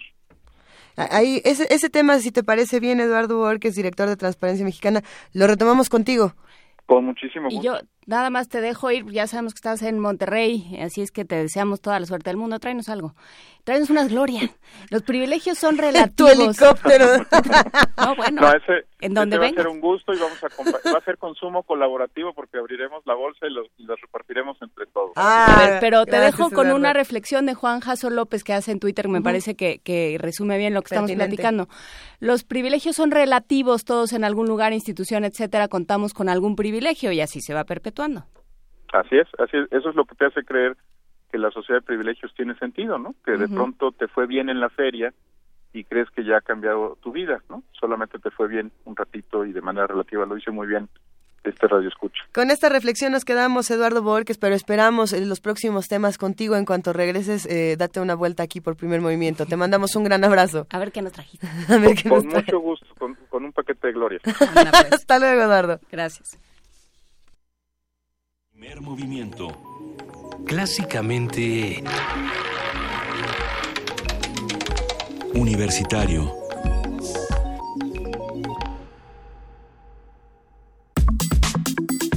Nota del día. Al primer hombre que maté fue un vaquero que violó a mi madre. Yo tenía 14 años. Lo malo de meterse en esto es que después ya no puede uno escapar. María, ya estoy enfadado de todo esto. Yo quisiera tener un lugar a donde llegar. El pasado, a ver, el martes pasado en Cuernavaca, Morelos, falleció a los 94 años el actor Mario Almada. Él es considerado como una leyenda del cine mexicano, ustedes lo recuerdan perfectamente, en el que destaca por papeles de justiciero. Con más de 400 películas en su haber, Mario Almada protagonizó los westerns mexicanos por más de siete décadas, ándale, durante las cuales desarrolló una fructífera carrera como actor y productor. Yo eh, estoy segura de que él sale en el infierno, pero si alguien pudiera recordármelo, Pues, se eh, los... pues Juan Sí Arturo sale. Brennan, que es- está allá en la línea, ¿no lo oyes respirar? Tanto él como su hermano Fernando Almada abandonaron la agricultura para dedicarse a la actuación. Ellos son de Guatabampo, de Sonora. Algunos, ambos participaron en numerosos filmes de acción donde los argumentos de venganza justiciera los dieron a conocer precisamente como los hermanos Almada. Así, el western mexicano se popularizó en películas como El Pistolero, Todo el Horizonte y Los Desalmados, Los Jinetes del... Todo el Horizonte y los Desalmados. Los Jinetes de la Bruja, Siete en la Mira, El Tunco Maclovio, La Viuda Negra y, por supuesto, lo que estábamos escuchando, Juan Nadie. Y nos sirve, eh, este, este homenaje a Mario Almada también nos sirve para recuperar toda la tradición del western, para hablar eh, de, de cómo el cine mexicano eh, ha, ha dado muchas vueltas a través de este género que a veces no tomamos tanto en cuenta. Eh, ¿Qué es importante de Mario Almada? ¿Qué se puede res- de- rescatar de todo este asunto? Lo vamos a charlar con Juan Arturo Brennan, de quien ya escuchábamos eh, su dulce aliento. Él es director de cine crítico musical. Querido Juan Arturo Brennan, ¿cómo estás? Señoritas, buenos días, ¿cómo están ustedes allá? Muy bien, muchas gracias. ¿Qué tal Colima? ¿Qué tal el Festival de Cine? Bien, como siempre soy vuestro hombre en Colima. Perfecto. Si hay tiempo, hoy mismo o quizá el lunes hablamos un poco del festival, que para eso vine, para charlar con ustedes sobre lo que está pasando aquí en Colima. Todo bien por el momento. Cuéntanos, ¿qué pasa con el western en México y qué se pierde cuando, cuando muere Mario Almada? A ver, voy a responder la segunda parte de tu pregunta primero. Mm, eso. Vamos, vamos a ponernos racionales. Estrictamente no se pierde nada. La gente a los 94 años ya está lista para morirse. Yo digo, es decir, no es una muerte prematura, trágica, este, fuera de tiempo. Cumplió su, su ciclo en esta tierra y está, pues, donde están los vaqueros, ¿no? Está en el, en el paraíso de los vaqueros. Por supuesto. Eso por una parte. Eh, por, vamos, ¿cuántas, ¿cuántas películas dijeron que había hecho? ¿400? Eh, Más, más de 400, sí. Bueno, yo creo que también cumplió más que cumplidoramente con su con su cuota de westerns. Respecto al género mismo, yo tengo dudas, yo tengo dudas. Confieso que no es un género que conozco a fondo, todo lo que de lo que tengo en la mente sobre el western mexicano, me parece que una parte sustancial de la filmografía del western mexicano eh, se concentra en un intento, no siempre exitoso, de adaptar a nuestro medio las convenciones de probablemente el género más mítico, el, género más, más eh, digamos, el género que tiene sus constantes más claras y más invariables en general, que es, eh, que es el western. De alguna manera, yo digo que debía haber sido fácil, relativamente, adaptar los, eh, los mitos del western al cine mexicano, por la sencilla razón de que finalmente tenemos una, una cultura rural importante en la literatura, en el propio cine, vamos, en el imaginario mexicano, el ámbito rural es importante, ¿sí? En, en- en el aspecto de la ficción.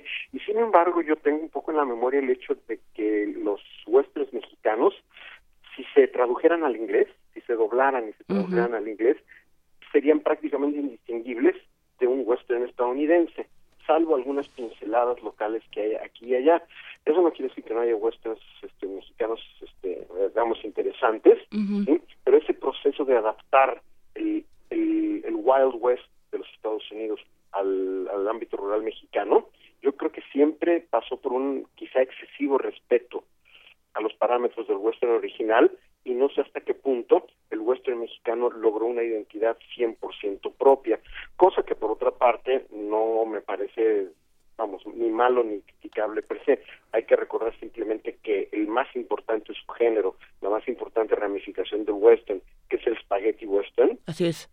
finalmente pues es italiano, ¿no? Nació Ujú. italiano y se hizo italiano a pesar de que los actores eran estadounidenses, etcétera, y, y sin embargo mantenía muchísimos de los de los parámetros originales del western, pero les dio una serie de vueltas de tuerca muy muy interesantes desde el punto de vista de la caracterización de los personajes, desde el punto de vista de, de la ética entre comillas, de la ética de los personajes, que vamos, el western, el spaghetti western está caracterizado fundamentalmente porque ninguno de los personajes tiene ética, son todos villanos, no hay héroes, no hay buenos y malos a la manera tradicional, y esto creo que en algunos, algunos westerns mexicanos quizás se trató de, de, de reproducir, insisto, con distintas medidas de Ujú. éxito, pero yo creo que lo importante es que el, el western mexicano, particularmente eh, el western estilo Almada, ¿sí? lograba eh, darle pinceladas de mexicanidad a un género que casi automáticamente uno asocia simple, sencilla y exclusivamente con los Estados Unidos. Y esos esfuerzos de adaptación creo que son lo interesante que hay en, en el llamado western a la mexicana. Eh, es interesante que lo menciones, Juan Arturo Brennan, porque precisamente para preparar eh, esta conversación contigo, estuvimos buscando muchos libros que, hablaran o que discutieran sobre el western en México, eh, que, discutieran qué era lo que se podía innovar o qué era distinto, y genuinamente no, eh, lo que lo que se decía era precisamente eso, más allá de del género, la quizá la diferencia que había con otros países era el, el uso de los buenos y de los malos, como como bien lo mencionas, que que el western mexicano lo que tiene es que aquí sí hay buenos y malos más marcados que en otros países donde se muestran personajes con muchos más contrastes a partir de la construcción misma de los personajes. Y otra cosa interesante que se mostraba y que también me gustaría discutir contigo porque lo señalas muy bien es eh, que además de la construcción de los de los personajes en México lo que lo que generamos o lo que se generó en la, en la industria eh, del western era actores. Es decir eh, nosotros no decíamos a, a ver no- nosotros no es que recordemos los personajes de, de Mario Almada lo recordamos a él Claro. lo recordamos a él y decimos, sí, pues, si bien a- hace un momento decíamos, a ver, Mario Almada salió o no en Infierno y en- efectivamente sale, sale como un personaje llamado El Tejano, pero nosotros no vamos a recordar el nombre del Tejano, como no vamos a recordar al, al- el personaje que hace en El Tigre de Santa Julia o a muchos otros, sino que lo recordamos a él. Eh, esta construcción de actores que se hace en nuestro país me, me resulta muy interesante y me gustaría conocer tu opinión. Mira, eh, el no, no voy a llamarle problema, las circunstancias que Mario Almada y su hermano han sido tan emblemáticos y, y, y se comieron tanto la pantalla en el western mexicano, que probablemente al, al cinéfilo promedio le sería muy difícil recordar evidentemente ningún personaje, pero incluso recordar actores importantes de western mexicano. Creo recordar, incluso yo mismo, me parece que Jorge Luque hizo algunos westerns por ahí interesantes, eh, Jorge Rivero, creo recordar su figura con sombrero de, de vaquero, etcétera, pero el hecho es que los Almadas se comieron esa, casi casi se apropiaron de ese género y, se han vuelto el ícono, son, siguen siendo hasta la fecha el ícono del personaje, bueno, el ícono del actor del western mexicano. Y en ese sentido es muy, es muy interesante porque no creo que ninguna otra cultura cinematográfica donde se haya hecho western, sea Estados Unidos, Italia, donde sea, había habido una presencia tan absolutamente avasalladora de, personajes emblemáticos hechos básicamente por un par de actores, sobre todo Mario, ¿no? Y eso también es. interesante, ¿no? Que sea, que haya sido casi casi una especie de acaparador de, la figura del, justiciero vengador. De hecho, ahora que estaban ustedes pasando ese pequeño audioclip de, Mario Armada, yo estaba pensándolo en inglés y casi casi podría jurar que se pueden encontrar las mismas frases distribuidas aquí y allá en cualquier cantidad de westerns tradicionales estadounidenses. Y eso de alguna manera eh, habla de la, de la vocación de apropiación del cine mexicano del western tradicional de los Estados Unidos. Hay un texto muy interesante que vamos a compartir en nuestras redes sociales, escrito por Rafael Aviña, este crítico cinematográfico, eh, que seguramente también tu, tu gran amigo. El, el, título se llama Western Mexicano entre el cine de vaqueros y justicieros enmascarados. Y, y lo que retrata desde el principio del texto, que se me hace también un, tema que podemos rescatar, eh, Juan Arturo, es precisamente el, el momento en el que llega el western y la respuesta que tiene al cine, al cine mexicano que había en ese momento, que es finales del siglo XX, por ahí de 1950, casi en, algún momento llegando a 1960. Eh, pensando en eso, nosotros veníamos de un tipo de cine completamente distinto en el que se agotaron los temas. Había, había una exposición tan grande que todos los temas se agotaron y la respuesta fue eh, western, como fue ah, lo que le llaman eh, serie B, este cine de horror, cine de lucha libre. Era una respuesta muy lúdica, pero también una respuesta quizá un poco cansada desde el punto de vista de muchos críticos. Habría que discutirlo también. Y hay algo que, que dice Jimmy Joe en, en Twitter y que me parecería interesante que exploraras, eh, Juan Arturo, que es más que western, eh, Mario Almada nos abrió los ojos al cine de la frontera y los chicanos y la migración en los 80, bueno, en la década de los años 80. Exactamente, e, eso es lo que quería comentar, bueno, uno de dos puntos que quería comentar. En la medida de que el paisaje por allá arriba en la frontera es un paisaje análogo al paisaje del western, no en toda su longitud, pero una parte sustancial de la frontera, eh, ese paisaje mítico se parece mucho al, al paisaje mítico del western, o sea, el paisaje mítico social se parece mucho al paisaje mítico del western, era lógico que el tema de la migración y todo aquello fuera a, permear, fuera a filtrarse en, las historias de los westerns. Eso es una, una vertiente importante, sí, el cine de mojados, el cine de braceros, etcétera, pero visto no necesariamente desde el punto de vista de crisis humanitaria y social, sino de crisis de, de justicia y de pistoleros y de un bando de buenos y un bando de malos, etcétera, ¿no? A la manera típicamente maniqueado del western tradicional.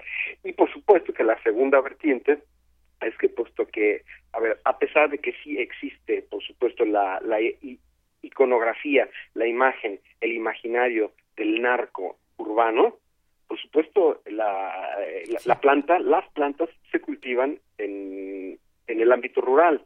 Entonces también esa subvertiente del cine de narcos da mucho, daría yo digo que daría mucho para, para westerns muy a la mexicana, teniendo como fondo o como centro narrativo el asunto del, del ámbito del narco en el ámbito rural, porque insisto, también hay el narco urbano también es importante en, el imaginario, pero es, lo fronterizo de migración y el tema del narco creo que darían todavía para la, la posibilidad hipotética de un western mexicano un poquito más complicado, un poquito más matizado que la simple lucha de los buenos y los malos y los justicieros contra los muy malos.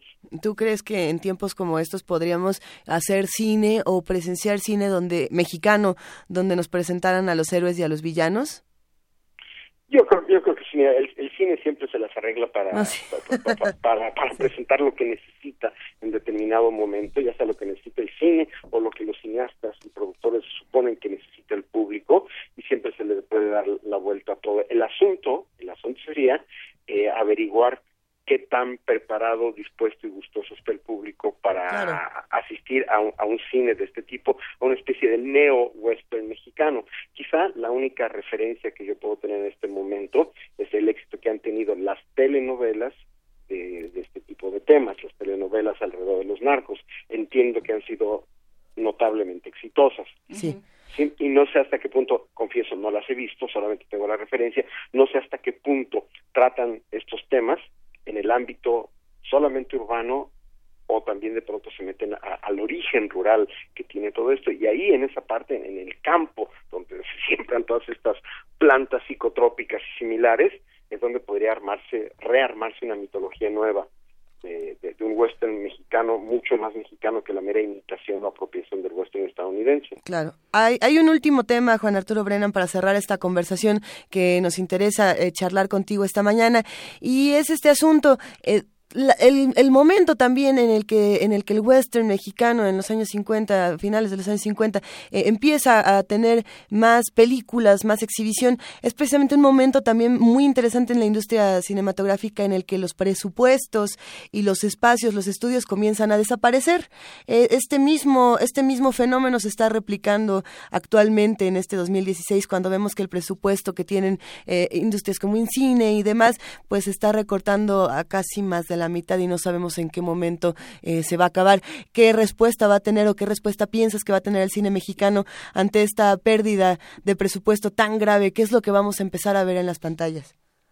Mira, no te puedo decir qué es lo que vamos a empezar a ver en las pantallas porque eso es una especulación muy temprana todavía. Lo que sí te puedo garantizar es que vamos a a dejar de ver mucho en pantalla y vamos a ver mucho menos en pantalla. Por supuesto, la producción se va a recortar de una manera bastante drástica, cosa que es, a mí me parece trágico, no solamente en el cine, sino en todos los demás ámbitos culturales, por una parte, y por otra parte, quizá esto de origen a que la industria, suponiendo que todavía podamos hablar de una cosa tal como la industria cinematográfica uh -huh. mexicana, tendrá que buscar alternativas de producción, alternativas de temas, alternativas de, de, de modos de, de, hacer cine y de distribuirlo, con a, a riesgo de, de, caer en un, en un hoyo negro del que no se vaya a salir nunca y eso es para todos los ámbitos de la cultura también, ¿no?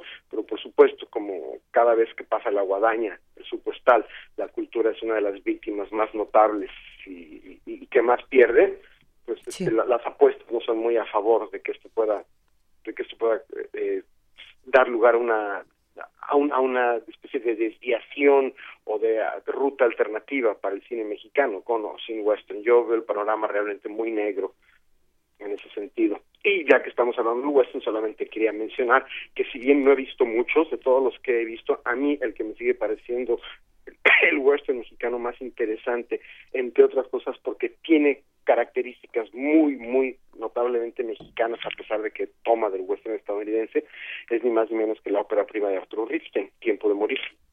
Pues queda hecha la invitación sí, para sí, Tiempo sí. de Morir y, eh, y estamos emplazados a hablar el lunes sobre el Festival de Cine de Colima. Muchísimas gracias, nuestro hombre en Colima, Juan Arturo Brennan, y nuestro hombre en Radio UNAM todas las mañanas. Ese soy yo. Gracias, señoritas. Muchas gracias a ti. Hospitalidad, nos hablamos el lunes. Nos hablamos el lunes y que te vaya muy bien. Ve mucho cine. Gracias. Chao. Mire, mi querido coaching, le voy a dar un buen consejo como amigo. Confiar es bueno, pero no confiar es mejor. Primer movimiento. Clásicamente... Universitario. Seguimos hablando de cine, seguimos hablando de lo que se hace a través de medios audiovisuales con nuestra queridísima Guadalupe Ferrer, titular de la Dirección General de Actividades Cinematográficas. ¿Cómo estás, Guadalupe? Muy buenos días. Muy buenos días, Luisa. Buenos días, Juana. ¿Cómo están? Muy bien, muchas gracias. Pero nos salimos del cine y nos vamos a la televisión. Pues eh, es una época en que la televisión filmaba, ¿no? Uh -huh. Y me parece bien importante porque, pues sí que es un tema que quiero tocar en estos tiempos. A ver qué les parece. Venga. Sí. Miren, en 1977, ¿no? Todavía así se trabajaba con cine. La cadena de televisión pública, la BBC de Londres, buscó al economista canadiense John Kenneth Galbraith, quien era ya entonces reconocido como un gran divulgador de la economía política, para crear una serie y llevarla a la pantalla televisiva con sus reflexiones sobre el sistema capitalista, sus orígenes y futuro, a la que titularían La Era de la Incertidumbre. La serie de 13 capítulos, con la conducción del economista y de la cual publicaría posteriormente un libro con el mismo título, nos da un valioso testimonio de cómo un medio entonces y hoy considerado como enajenante, o sea, la televisión, podía producir y transmitir contenidos de gran valor histórico y que considero que a la vuelta de los años es muy recomendable ver para entender lo que pasa en nuestras sociedades del siglo XXI. Antes de hablar de la serie y su relevancia actual, quiero darle al auditorio algunos datos de este economista calificado por algunos como heterodoxo y relativamente marginado, que desde mi punto de vista debería ser más conocido y valorado por las nuevas generaciones. John Kenneth Galbraith, quien nació en 1908 y murió en 2006, dedicó su vida a sus grandes pasiones, la enseñanza, en donde entre otras cosas fue el maestro de la, fue maestro de la universidad en Harvard desde 1949, poniendo énfasis en el análisis de las consecuencias de la política económica en la sociedad y la actividad política. En esta última ocupó diversos cargos en la administración de los presidentes norteamericanos del Partido Demócrata. Dado que vivió la crisis de la Gran Depresión norteamericana, en 1929 fue un opositor del libre mercado y defendió su posición de la necesidad de que el Estado debería intervenir en la economía, regulando y compensando para evitar los excesos del capital privado y las leyes del mercado. Esta posición es la que prevalece en esta serie, La Era de la Incertidumbre, la cual realizó en plena Guerra Fría, pocos años antes de que se impusieran las políticas ultraliberales de Ronald Reagan en Estados Unidos y de Margaret Thatcher en Inglaterra, y se convirtieran en la Biblia de varios países de Occidente en la década de los 80. Y como se apunta en la sinopsis que hace la de la serie la página Film Affinity, el que Margaret Thatcher se opusiera a la emisión de la serie en la BBC, que el ultraneoliberal Milton Friedman, Premio Nobel de Economía de 1976, miembro del Partido Republicano y muy relevante partícipe de la conocida como Escuela de Chicago, y entre otras cosas, asesor del gobierno de Pinochet en materia de economía, se obligase a dar una respuesta con su propia serie documental, Libertad de Escoger, en 1980, admirada por Reagan y por Schwarzenegger, y que la era de la incertidumbre lleve décadas ninguneada, a pesar de ser profética respecto a las consecuencias de, de, la desregulación neoliberal en nuestras economías, son pruebas, entre otras cosas, de su valor, mostrando su gran faceta como divulgador, con un lenguaje sencillo y una impecable producción, alejado de la solemnidad, pero sin perder profundidad, Kenneth Galbraith en la serie hace un recorrido de las diferentes ideas económicas en la historia del hombre y desde una visión progresista y socialdemócrata pone en la mesa delante el monopolio de las élites y la necesidad de contar con los contrapesos de este monopolio, con la existencia de los sindicatos o la intervención estatal. He aquí una de sus frases. El estudio del tema del dinero por encima de otros campos económicos es el asunto en el cual la complejidad se utiliza para disfrazar la verdad o para evadirla en vez de relevarla, de perdón, de revelarla. Sí.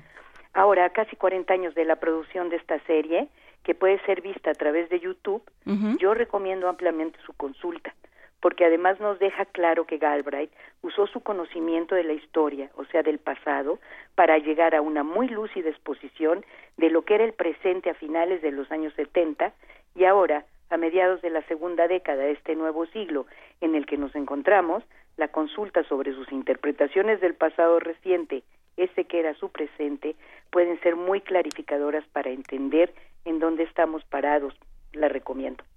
Pues nosotros vamos a ir a buscarla, La Era de la Incertidumbre de John Kenneth Galbraith. Exacto. En, en YouTube. En YouTube. Es, tiene sus problemas porque no todos los capítulos están subtitulados al español y se ve que varios valientes han estado haciendo esfuerzos por subtitularlos, pero sí vale la pena acercarse y de ahí hay un libro también.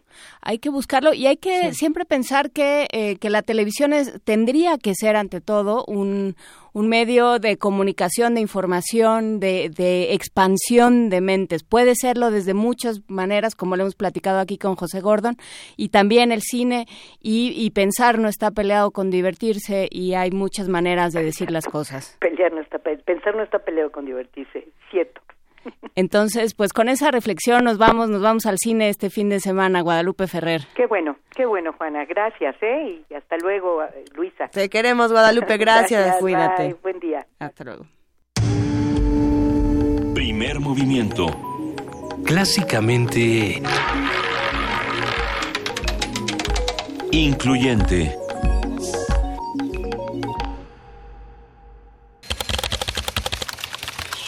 Informativo. La UNAM. El Laboratorio Nacional de Visualización Científica Avanzada del UNAM brinda una experiencia diferente para ver la ciencia, pues es el único en su tipo en América Latina. Habla Alfredo Varela Echeverría, investigador del Instituto de Neurobiología. Esta configuración es única en Latinoamérica y la tenemos en la UNAM. Un proyecto eh, multidisciplinario que beneficia a todos los ámbitos de la ciencia y la tecnología que tengan esa necesidad y lo tenemos afortunadamente en el campus de la UNAM, en Querétaro en este caso. Nacional.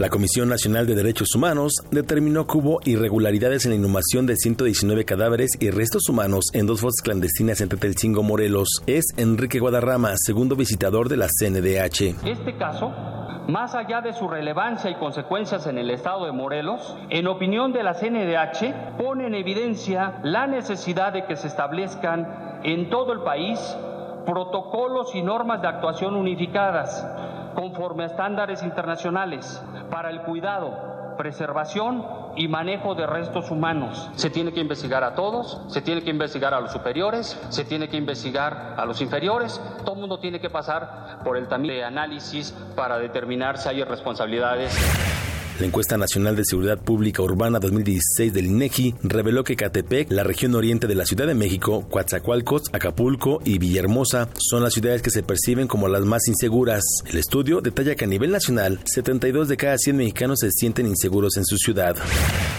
De acuerdo con el Centro Católico Multimedial, México es el país latinoamericano con más crímenes de odio contra religiosos y laicos. Andrés Manuel López Obrador, líder nacional de Morena, llamó a defender las pensiones de los adultos mayores. Dijo que la Secretaría de Hacienda busca recortar el gasto de esa política pública. Economía y finanzas. El índice de confianza del consumidor, elaborado por el Instituto Nacional de Estadística y Geografía, reveló que en un año la confianza en la economía por parte de los mexicanos disminuyó en 6.8%. Internacional. El presidente de Colombia, Juan Manuel Santos, dedicó el Premio Nobel de la Paz a las víctimas del conflicto armado en su país. Agradezco infinitamente y de todo corazón esta honrosa distinción. La recibo no a nombre mío, sino a nombre de todos los colombianos, en especial a las millones de víctimas que ha dejado este conflicto que hemos sufrido a lo largo de más de 50 años. Colombianos, este premio es de ustedes es por las víctimas y para que no haya una sola víctima más, un solo muerto más, que debemos reconciliarnos y unirnos para culminar este proceso y comenzar a construir una paz estable y duradera. Por su parte, Timoleón Jiménez, jefe máximo de las FARC, dijo que el único premio al que aspira la guerrilla es el de la paz con justicia social. Mientras tanto, el alto comisionado de la ONU para los Derechos Humanos, Said Rajad al-Hussein, confió que la distinción al presidente de Colombia, Juan Manuel Santos, impulse de forma importante la nueva etapa del proceso de paz. Nicolás Maduro, presidente de Venezuela, aseguró que el imperio estadounidense quiere destruir las revoluciones de Cuba y su país. Al final nos quieren comer a los dos. Al final quieren destruir la historia del pueblo de Martí y de Fidel. Al final quieren destruir nuestras revoluciones quizás con métodos diferenciados. Es lo que se llamó la política del garrote y de la zanahoria. y no podrán ni con la zanahoria ni con el garrote, porque aquí estamos, Cuba y Venezuela, Martí Bolívar, Chávez y Fidel, Raúl y Maduro, aquí estamos, miren, más duros que nunca. Cultura.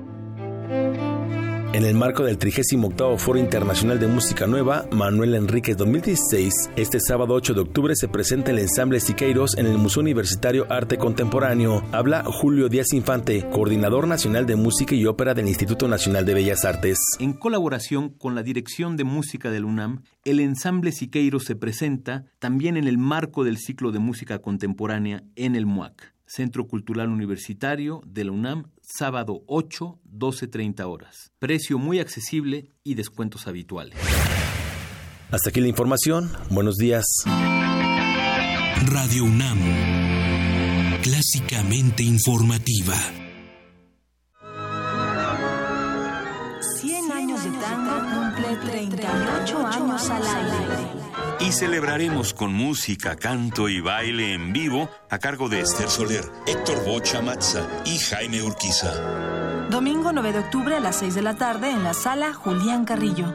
Informes y boletos al 04455 2330 3406 o al correo granmilonga arroba gmail.com.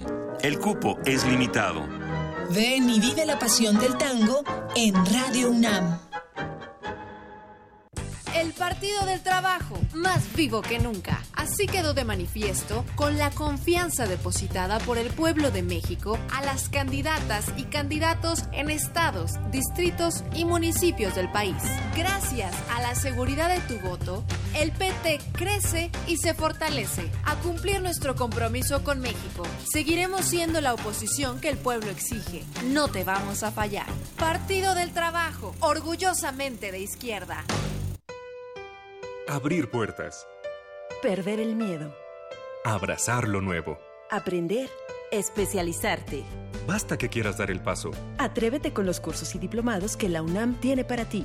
Ingresa a docencia.tic.unam.mx y lánzate a una nueva aventura que cambiará tu vida. Vive plenamente tu vida digital. Dirección General de Cómputo y de Tecnologías de Información y Comunicación, UNAM. Todos los negocios inician con un emprendedor, esa persona que usa sus ideas para transformar su vida y la de los demás. Si tú también quieres crear o expandir tu empresa, asiste a la Semana Nacional del Emprendedor y recibe los apoyos que necesitas para lograrlo. Del 3 al 8 de octubre. Regístrate www.gov.mx diagonal Semana del Emprendedor. La Secretaría de Economía y el Instituto Nacional del Emprendedor te invitan. Gobierno de la República. Porque el alcoholismo es una cuestión de salud y no de vergüenza. Soy mujer y soy alcohólica. La enfermedad del alcoholismo no respeta edad, sexo ni posición social. En Alcohólicos Anónimos somos hombres y mujeres con una nueva vida, vida que deseamos compartir. Asiste a AA, encontrarás respeto y comprensión. Para mayores informes en cualquier punto de la República, acude al grupo de tu comunidad. Corporación de Servicios Tradicionales de Alcohólicos Anónimos, Sección México, 5705-5802, servicios gratuitos. Primer movimiento. Clásicamente... Universitario.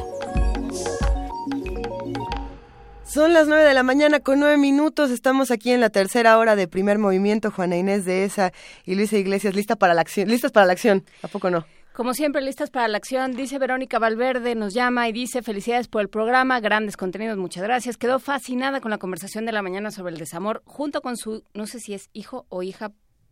A ver, hijo, hijo, dice Vania Nuche, hijo, del otro lado del, del vidrio. Tuvieran una buena charla en el desayuno gracias al tema. Pues ahí está la novela Todos los días son nuestros de Cristina Aguilar Mastreta, editada por Océano. Vamos a una nota. Vamos a una nota. A ver, la Coordinadora Nacional Agua para Todos, Agua para la Vida, se encuentra en la última etapa de recaudación de firmas para presentar el Congreso, al, en el Congreso la iniciativa ciudadana de Ley General de Aguas. ¿Qué es todo esto? ¿De qué se trata? Vamos a escuchar la información con nuestra compañera Virginia Sánchez.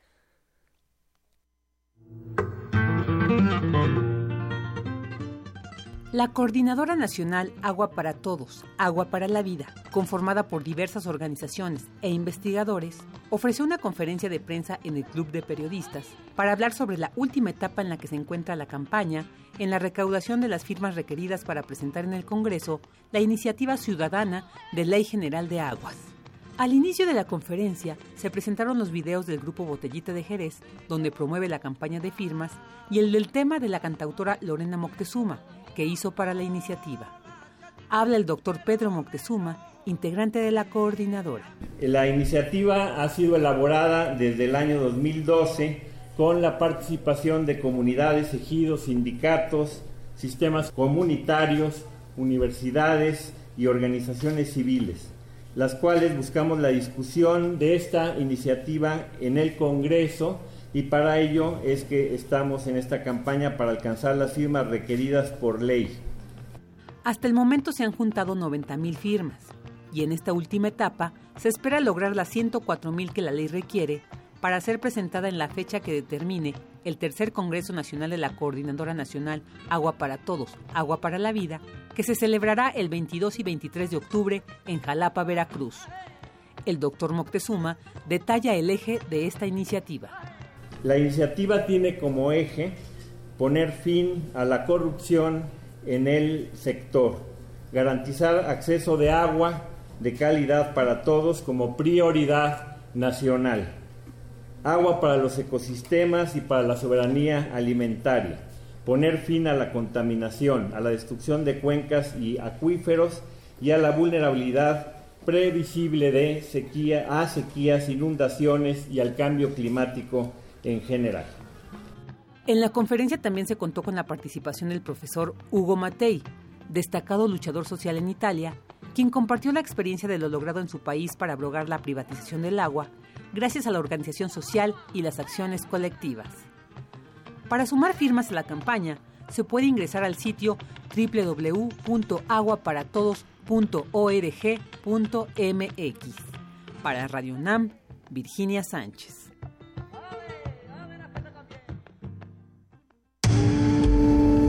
Primer movimiento. Clásicamente...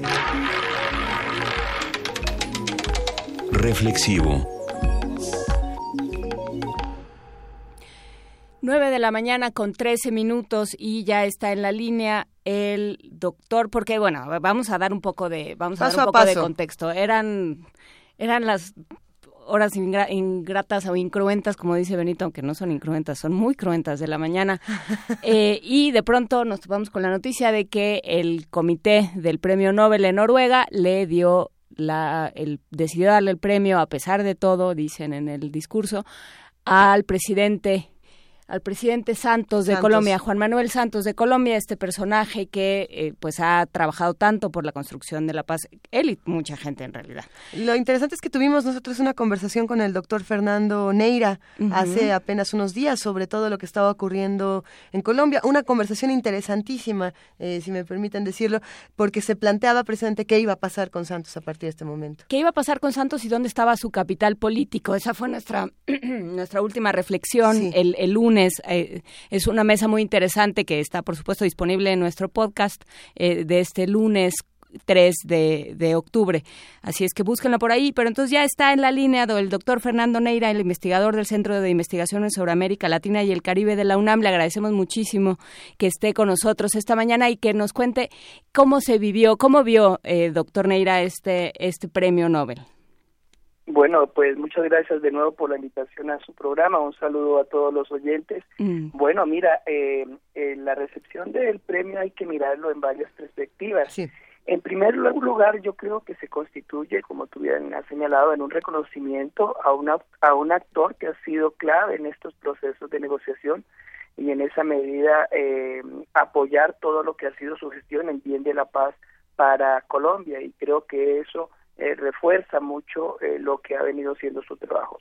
En segunda medida, creo que es un, un, recargue de energía, ¿no? Es, eh, el premio recarga las baterías a un presidente que obviamente había sido muy disminuido políticamente porque pues todo su capital estaba apostado a lograr el apoyo de los acuerdos a partir del plebiscito. En la que esto no se da, pues obviamente lo, lo que se afecta es todo su capital político y este premio viene a recargar entonces ese potencial viene de alguna manera a posicionarlo nuevamente como un actor clave en los procesos de negociación y eso obviamente tiene una significación para lo que viene con todo lo que eh, va a ser esta incertidumbre en la que se encuentra el proceso de paz. Y en tercer lugar, creo que es una manera en que se le dice a la oposición, a aquellos que, que estuvieron en contra de los acuerdos de paz, la necesidad de seguir dialogando. Yo creo que aquí eh, las organizaciones internacionales, los países, todos los que han estado involucrados desde fuera, reavivan su vocación de decir necesitamos dialogar, necesitamos no perder todo este proceso que se ha ganado y necesitamos que las partes se sienten realmente con una vocación verdadera de paz a buscarle soluciones definitivas al conflicto. Eh, comentaba un, eh, corresponsal de la BBC hoy en la mañana que en Noruega había sido fundamental para estas eh, para estas conversaciones, que había sido el escenario de, de, muchas de las conversaciones que llevaron a los tratados de paz y, que y que desde ahí pues digamos miraban habían llevaban mucho tiempo mirando el trabajo de, de Santos. ¿Cómo cómo lo vemos? O sea, en términos de las comunidades internacionales viendo a Colombia. Claro, mira, es que yo creo que ese ha sido un papel fundamental y de alguna manera también eh, las como la, todas las organizaciones internacionales, los países le han enviado un mensaje de rechazo a aquellos que están en contra de la paz. ¿no? Yo creo que el expresidente Uribe y el Centro Democrático tienen que recibir ese apoyo internacional con lo que implica y es la necesidad de realmente sentarse a pensar en el país y no en unos intereses políticos, económicos particulares. A, eso hay que sumarle que el resultado de este plebiscito, en donde ellos tampoco tenían un plan B, porque ellos de alguna manera pensaban que no iban a ganar, el que no tuvieran un plan B, los ha colocado también en un proceso de incertidumbre, en donde tienen la responsabilidad de entonces ser un, un papel, jugar un papel activo en estas nuevas negociaciones. Lamentablemente ahí se ve primero que no tienen un plan B, para cómo de males sale su vocero Juan Carlos Vélez a decir que evidentemente la, la estrategia de ellos fue mentir, engañar y entonces eso pone entonces a este partido y a, y a, la posición en una situación muy delicada. Lo que hace el apoyo internacional es remarcar la necesidad que tiene el país de sentarse a negociar y creo que ese apoyo internacional no se puede dejar de lado. Es más, recordemos que el hecho de que haya un cese bilateral hasta el 31 de octubre. Se hizo buscando que el apoyo de, Naciones Unidas no se pierda. Entonces, ahorita hay una cuestión de tiempo que no se puede dejar de lado y este premio, este reconocimiento eh, a Santos y, sobre todo a las víctimas, a todo lo que ha sido el proceso, pues obviamente tiene que eh, obligar a las partes a, hacer un esfuerzo contratiempo para lograr un acuerdo definitivo. Y bien dices contratiempo porque eh, porque no solo se le da un reconocimiento, o sea, no, no solo me parece a mí, y, a ver qué opinas tú, eh, no solo le dicen tienen que seguir, le dicen a Colombia tienen que seguir con este proceso, sino tiene que seguir encabezado por Santos, porque digamos de alguna manera le estamos dando a él el mandato, ¿no? Y, y le quedan dos años de presidencia, entonces sí, es contrarreloj. Claro, y, y aquí ya algunos sectores del, del gobierno del presidente Santos han hecho manifiesto, sí, a través de su ministra de Relaciones Exteriores, de que ellos están pensando en que esto no puede pasar de dos meses. Entonces, eh, mientras la oposición habla de que no importan que sean 20 años de seguir negociando un buen acuerdo y no entregarle el país a, a grupos guerrilleros, pues obviamente esas son dos posiciones que tienen que comenzar a conciliar. Es decir, aquí hay un problema de tiempo y evidentemente no nos podemos pasar 20 años más esperando una negociación.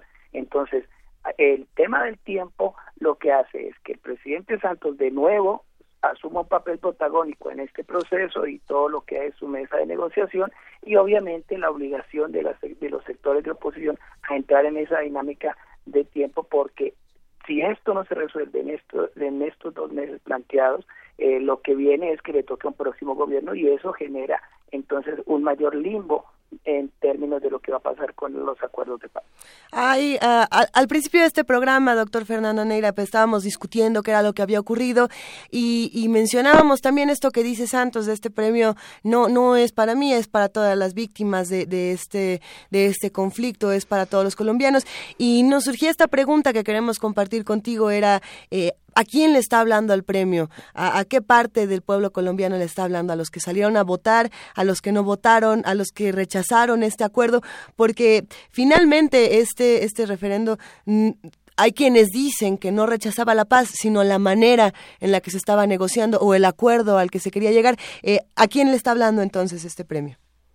Bueno, tu pregunta es muy importante. Yo creo que el premio le habla a todos, ¿no? Y habla a todos a, su modo. A los que han apoyado el, proceso para decirles no decaigan, vale la pena seguir trabajando. A las víctimas les dicen su dolor no ha sido en vano, reconocemos todo su, su sufrimiento, reconocemos todo lo que les ha implicado a ustedes este esta violencia de todos estos años y, y apoyamos su esfuerzo por superar esta situación. A los del no les dicen ustedes también tienen que jugar un papel activo. Eh, si bien es cierto, ustedes tienen todo el derecho de estar en desacuerdo, lo que no pueden es generar unas condiciones en donde estos acuerdos no tengan una solución a corto, mediano y mediano plazo. Entonces, aquí el mensaje es claro para todos los actores, pero en especial es un apoyo a un proceso, a un proceso eh, se entiende como fundamental para no, no solo el pueblo colombiano, sino para la región. Con este premio también gana la región, gana un reconocimiento a unos esfuerzos de paz que a partir de un caso como el colombiano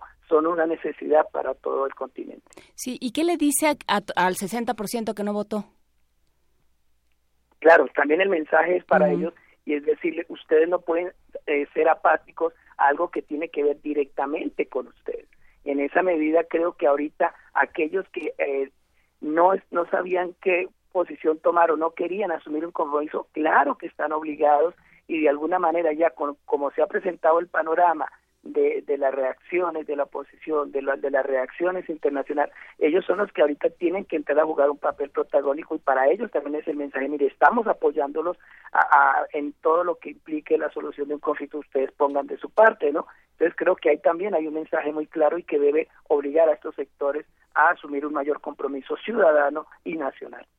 Pues eh, que eh, queda hecho, bueno, más bien tenemos que esperar a ver cómo reacciona eh, la sociedad colombiana, ¿no? Que pues despertó de este lado del mundo igual que nosotros, va, vamos viendo eh, qué sucede. el llamado ya está ahí. El llamado está ahí, vamos viendo cómo se reconfigura esta conversación, doctor, eh, doctor Neira. Sí, creo que ahorita hay un, motivo de esperanza mayor. Creo que ese apoyo internacional nos inyecta a todos energía, optimismo, esperanza y siempre que haya esperanza hay posibilidades de alcanzar cosas mejores para este mundo, para nuestra sociedad y sobre todo para vivir en paz. Doctor Fernando Neira, eh, lo abrazamos, muchísimas gracias por hablar con nosotros esta mañana y seguimos en contacto porque Colombia va a dar muchísimo de qué hablar en los próximos días y en los próximos meses. Claro que sí, para mí fue un placer eh, participar de su programa y me dio mucho gusto estar con ustedes. Aquí seguimos, gracias. Primer movimiento clásicamente diverso.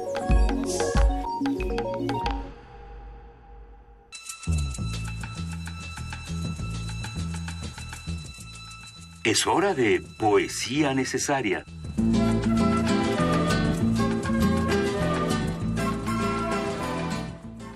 El día de hoy la poesía necesaria de Juana Inés de esa viene atacando por todos los frentes. O sea, que está, está bueno, se vale. Pues es que sí, alguien nos mandó, bueno, lo, lo se comentó en el, en el corte informativo y alguien más nos mandó por Twitter que es el aniversario luctuoso de Edgar Allan Poe y como estas cosas sirven de sirven de pretexto porque bueno pues uno cumple años y días de lo que sea todo el tiempo pero bueno hay hay buenos pretextos y siempre hay un buen pretexto para leer a Edgar Allan Poe este este poeta, eh, cuentista y sobre todo genio atormentado de Baltimore, de la costa este de los Estados Unidos.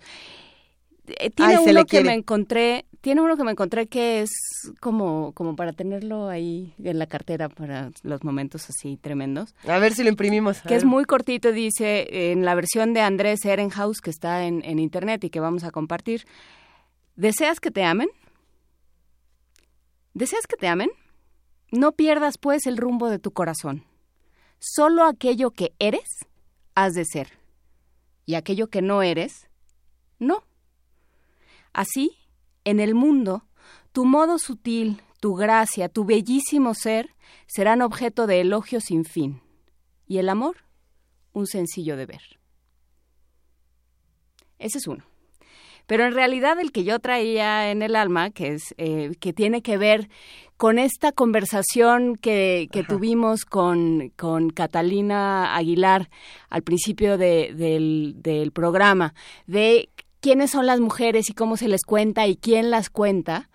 Eh, de pronto pensé mucho en, en, esto que pasa en el siglo XIX, donde las mujeres son estos objetos de deseo más por por lo que no hacen que por lo que hacen, Porque, ¿no? Porque son eh, estas especies como de ángeles eh, que están llamados al cielo y que entonces, por lo tanto, se mueren todo el rato, como, como pasa también en, en América Latina con María, por ejemplo, o con tantas, eh, con Clemencia y con tantas heroínas de nuestro siglo XIX. Y pensé en Annabel Lee, que es este, este poema que habla de una de una heroína arquetípica del siglo XIX y de eh, principios del XX. Hace de esto ya muchos, muchos años, cuando en un reino junto al mar viví. Vivía allí una virgen que os evoco por el nombre de Ana Lee, y era su único sueño verse siempre por mí adorada y adorarme a mí. Niños éramos ambos, en el reino junto al mar, nos quisimos allí con amor que era amor de los amores. Yo con mi Ana Lee, con amor que los ángeles del cielo envidiaban a ella cuanto a mí. Y por eso, hace mucho, en aquel reino, en el reino ante el mar triste de mí, desde una nube sopló un viento, helando para siempre a mi hermosa Annabelí. Y parientes ilustres la llevaron lejos, lejos de mí. En el reino ante el mar se la llevaron hasta una tumba a sepultarla allí. Oh sí, no tan felices los arcángeles llegaron a envidiarnos a ella y a mí. Y no más que por eso, todos, todos en el reino ante el mar sabenlo así. Sopló viento nocturno de una nube, robándome por siempre a Annabel Mas vence nuestro amor, vence al de muchos, más grandes que ella fue, que nunca fui, y ni próceres ángeles del cielo, ni demonios que el mar prospere en sí, separarán jamás mi alma del alma de la radiante Annabel pues la luna ascendente dulcemente tráeme sueños de Annabel Lee. Como estrellas tranquilas las pupilas me sonríen de Annabel Lee. Y reposo en la noche embellecida con mi siempre querida, con mi vida, con mi esposa radiante Annabel Lee. En la tumba, ante el mar, Annabel Lee. Primer movimiento. Clásicamente... Incluyente.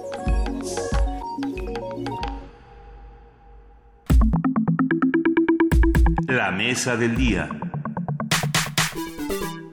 Para el poeta, dramaturgo y actor francés Antonin Artaud, el público creerá en los sueños del teatro si los acepta realmente como sueños y no como copia servil de la realidad, si le permiten liberar en sí mismo la libertad mágica del sueño. A partir del taller de dramaturgia de Estela Leñero, que celebra 10 años de trabajo, el círculo teatral se vuelve anfitrión de cinco autores y cinco directores juntos en un experimento arriesgado de sintonía en torno al, en torno al tema de la claustrofobia. Con una puesta insólita de teatro en circuito, el espectador tendrá la oportunidad de ver una puesta en escena integrada por cinco obras cortas desplegadas en diferentes espacios que el público visitará a través de distintos sentimientos y estilos, como la comedia, el entusiasmo y la esperanza. Pero a mí me da un poco de, terror, o sea, es, un laberinto... Ahorita nos van a contar. Espérate. Claustrofóbico, ok. No, está interesante, está interesante. Vamos a ver. Espérate. Estela Leñero recupera textos de autores consolidados que llegan a las tablas gracias a la dirección de Marta Luna, Rocío Belmont, Tato Alexander, Víctor Carpinteiro y Aldebarán Casasola. Es un recorrido que incluye las obras El último baile, La fortuna de la rueda, Un lugar común, Permanencia no voluntaria y En el rincón de una cantina. Y con esta introducción vamos a presentar a nuestro siguiente invitado después de despedir la transmisión del 860 de AM a quienes les agradecemos infinitamente por compartirnos la amplitud modulada. Gracias a todos los que nos escucharon por AM. Nosotros seguimos por el 96.1 de FM. Gracias. Y ya está la pausa dramática. Después de esta pausa dramática, queremos presentarles esta mañana a nuestro invitado para hablar de teatro en circuito y sobre la propuesta de claustrofobia. A ver, Luis Osorio, autor de la obra En el Rincón de una Cantina, y Vicente Ferrer, con quien vamos a hablar el día de hoy. Vicente Ferrer es autor de Permanencia no voluntaria. Permanencia no voluntaria. Vicente Ferrer, ¿cómo estás? Buenos días. Hola, buenos días. Muchas gracias pues, el, con el espacio y pues es un placer estar con ustedes. Cuéntanos, ¿qué, qué es este teatro en circuito? ¿Cómo funciona? Pues básicamente, pues, como ya lo había mencionado, se tratan de cinco obras cortas que se presentan una este, detrás de la otra. Pues son diferentes propuestas que tienen como tema central la claustrofobia, el miedo a estar atrapada en una situación o en un espacio cerrado. Este, lo, de, a través de distintos géneros, pues la comedia, el drama, este, el humor negro, pues tocamos este tema pues a través de diferentes personajes en cada una de las cinco puestas en escena que integran cada uno de los circuitos. Cinco puestas en escena, eh, cada uno de los circuitos, y la gente va siguiendo. ¿Cómo, ¿Cómo funciona para el, para el espectador? Bueno, básicamente, pues este, entran en grupos de 25 personas, van pasando a cada uno de los espacios que han sido pues preparados especialmente en el círculo teatral para que vayan viendo cada una de las cosas en escena. Terminan de ver una puesta, este, se trasladan al siguiente espacio y así sucesivamente hasta terminar cada circuito, que son en total dos, uno que empieza alrededor de las 8.15 y otro que empieza alrededor de las ocho y media. Ok, ¿y cómo, cómo es esta experiencia? Eh, para los que nos... A, ver, eh, te, lo planteo así, Vicente, vemos muchos que nos aterra ir al teatro porque este encuentro con el actor, estos encuentros cercanos del tercer tipo donde ya no existe la diferencia espectador-actor, experiencia... o nos aterra esto de que el teatro ya no es sentado, ya te van, te van correteando los actores y tienes que ir galopando de un lugar a otro y ya no entiendes bien a bien cómo es la experiencia, ya no es... llegas, te dan tu lugar, te, hay una señora ah, muy amable que te da un programa y te sientas, ¿no? ¿Qué pasa ahora? Sí, pues básicamente, o sea, sigue y seguimos retomando la esencia del teatro, pues de acercarlo este a la pues a, todo tipo de público. Ahora con la diferencia de que pues están mucho más cerca de los actores, tienen más contacto con ellos y no, pues realmente este no le damos cada a cada obra pues su espacio también pues a los espectadores, pues para que puedan ir disfrutando de la experiencia y pues se lleven un buen sabor de boca. ¿Y qué historias? ¿Cómo se crea la, la claustrofobia? ¿Cómo, ¿Cómo se recrea ¿Cómo haces que, tu espectador tenga un cierto, experimente una cierta sensación? Bueno, este, va, eh, de cada puesta en escena pues varía un poco. Hay algunas que tocan el tema de la claustrofobia un poco, un poco indirecta. Eh, tenemos el caso pues del último baile que se trata de una mujer que está atrapada en una situación incómoda relacionada con su hijo, que ella quiere salir este a una fiesta y no puede porque lo está cuidando. En el caso de permanencia voluntaria, pues tocamos como más fuerte el tema de la claustrofobia a través de una chica que después de estar dormida, este, despierta y se da cuenta que está atrapada en un ataúd. Ay. Muy, a la Francisco Tario este tema, por supuesto. A ver, eh, Vicente Ferrer, me, me llama la atención pensar... Eh, cómo, cómo se relacionan todas las obras que podemos presenciar en este circuito. ¿Qué, ¿Qué es lo que los une? Eh, ¿Las une una temática? A lo mejor hay narrativas distintas, a lo mejor podemos encontrarnos eh, con, con, historias diferentes cada vez que asistimos a este circuito. ¿qué, ¿Qué pasa en esa relación? Claro, en este caso, pues el hilo conductor es precisamente la claustrofobia. La claustrofobia, pues como todos sabemos, ese es el miedo pues irracional de estar en un espacio cerrado. Entonces, a través de cada una de las obras, pues tocamos esa temática, ya sea, eh, como lo planteaba hace unos minutos, en forma indirecta o en forma muy directa, pues haciendo que el espectador sienta lo que está sintiendo el personaje de estar atrapado y no poder salir. Claro, sí, no, a lo, que me refería quizá es como eh, el orden en el que vemos las obras, a lo mejor nos cuenta una historia completa, como, como lo que ocurre cuando leemos, por ejemplo, un libro de cuentos y que además de leer eh, cada historia aislada, también hay una historia eh, más grande que se está contando a partir de todos estos fragmentos. Y, y me pregunto si quizás se, se logra este mismo efecto cuando entramos en un circuito teatral. Sí, de hecho ese, ese es nuestro objetivo. A pesar de que las historias pues tienen temáticas distintas, pues lo ahora sí que el hilo conductor es precisamente este miedo a estar atrapado. Entonces, este lo, vamos ligando de esa manera pues para que el espectador pues pase de la risa al llanto y cosas así así de esa manera. ¿Y eh, cómo, cómo fue tu trabajo de, de dramaturgia? ¿Cómo, ¿De dónde salió la idea de permanencia no voluntaria? Bueno, básicamente pues teníamos este la, el planteamiento de, pues ahora sí con el festejo de los 10 años del taller de dramaturgia, a través de esta temática de la claustrofobia, pues desarrollar este una historia que en este caso los alumnos del diplomado de actuación que estaban en ese momento pues fueron de un gran apoyo pues para pues, generar estas dramaturgias. En el caso de la mía de permanencia no voluntaria, pues me llamó poderosamente la atención una de las improvisaciones que hizo una de las chicas, que es precisamente la que actúa en la obra, Dana de Luna, que planteó precisamente la situación de una chica atrapada en un ataúd. Esto pues, me llamó muchísimo la atención, Claro. se salió como mucho de lo que estaban presentando este pues los otros compañeros del taller de actuación y eso lo me sirvió pues a, a desarrollar esta dramaturgia no la quise desarrollar en el aspecto dramático de pues, una persona que se encuentra en una situación de este tipo sino más bien lo quise orientar como al humor negro Ahí eh, va- va- vamos a vamos a tener que echarle eh, un ojo, una, un recorrido a este circuito teatral que se nos está antojando muchísimo, Vicente. Eh, Claro. ¿Cómo es llevar 10 años del taller eh, de dramaturgia, de este de este taller tan importante? Eh, ¿qué, qué se ha descubrido? ¿Qué, qué se ha descubrido? ¿Qué, qué- descubierto? Descubierto, descubrido, nada más. ¿Qué, qué han descubierto en estos 10 años de experimentación y qué falta por descubrir? Bueno, ahora sí que en el proceso individual de cada quien, pues nos hemos sorprendido mucho de, pues, cómo hemos ido evolucionando en nuestro trabajo como dramaturgos, cómo pues nos atrevemos ya a explorar otros temas a través de la dramaturgia, temas que nos interesan, este que decimos que todavía no habían sido como tocados de manera directa en, eh, pues en el teatro. Entonces, pues cada quien lo ha ido abordando de manera distinta a través de la comedia, del drama, de pues de la pieza y pues ha sido muy enriquecedor para cada uno de nosotros.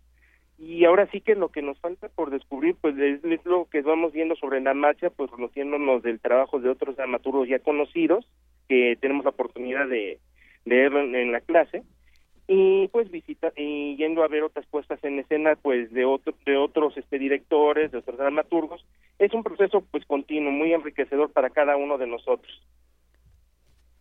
Nos encanta esta propuesta, Vicente Ferrer, autor de, Per- de Permanencia No Voluntaria. Eh, ¿Podemos repetir la información para que todos estemos con ustedes? Claro que sí. Nosotros estamos todos los miércoles de octubre, noviembre y parte de diciembre, a estar hasta el 14 de diciembre. Estamos, tenemos dos circuitos a las 8.15 y a las ocho y media. Este, el costo de los boletos en preventa es de 200 pesos y ya, este, pues el día normal de la función es de 250. Realmente, pues es una es una propuesta muy económica. Ahora sí que disfrutar cinco obras por 200 o 150 pesos, pues es un es un regalo realmente. Y pues tenemos también nuestras redes sociales que nos pueden visitar para en donde publicamos continuamente información que son en Facebook Teatro en Circuito y en Twitter es arroba teatro-circuito. Y estamos en el Círculo Teatral Veracruz 107 en la Colonia Condesa. Pueden Vera- hacer su reservación. Veracruz 107 en la colonia Condesa. Claro que sí. ¿Algún teléfono que no- nos pudieras proporcionar? Si no, de todas maneras, nosotros ya compartimos toda la información en nuestras redes sociales para que todos nos acerquemos a estos 10 años del taller de dramaturgia. Ok. Este, sí tengo el teléfono. no, Ahorita se los paso. Un segundito. Excelente. Mientras tanto, repetimos las redes sociales de Primer Movimiento. El teléfono es 55 36 43 39, arroba P Movimiento y diagonal Primer Movimiento UNAM, donde pueden conocer más de lo que está haciendo el taller de dramaturgia, más de claustrofobia y el teatro en circuito, esta nueva manera de presentar teatro que se hace en esta ciudad y, no, y que nos llama muchísimo la atención. Vamos a tener que insertarnos en lo que está pasando con una, una chica en un ataúd con permanencia no voluntaria, con todos los que integran este taller, eh, este taller tan importante. Vicente, eh, nosotros nos despedimos y te queremos dar las gracias. No, al contrario, ustedes. Ya por último, pues les proporciono el teléfono del Gracias. Para que puedan hacer sus reservaciones. 5553-1383. 5553-1383. Perfecto, Vicente Ferrer, te mandamos un gran abrazo y te agradecemos por tu participación y por hacernos esta invitación. Al contrario, ustedes, muchas gracias por el espacio y están cordialmente invitados a acompañarnos a este proceso de claustrofobia. no se lo pueden perder. Claustrofóbicas nos vamos, gracias. Muchísimas gracias. Y hablando de mujeres en ataúdes. A ver, ¿qué, qué- qué me, qué me vas a poner, Juana Inés? ¿Qué es hiciste? que, es que te acuerdas que leímos la de Annabel Lee. Que leímos yo y los enanitos que me habitan, por eso hablo en... en... Ah, ¿no? ¿Esta no es? ¿Cuál es? A ver, ¿qué vamos a escuchar? Échenos una. Ah, no. Esta es otra. A ver, canción de color de los todo lo molotes. que acaba de suceder, canción de color de los molotes. Bajo tu piel está el vacío. Mi cuerpo en él se va a perder.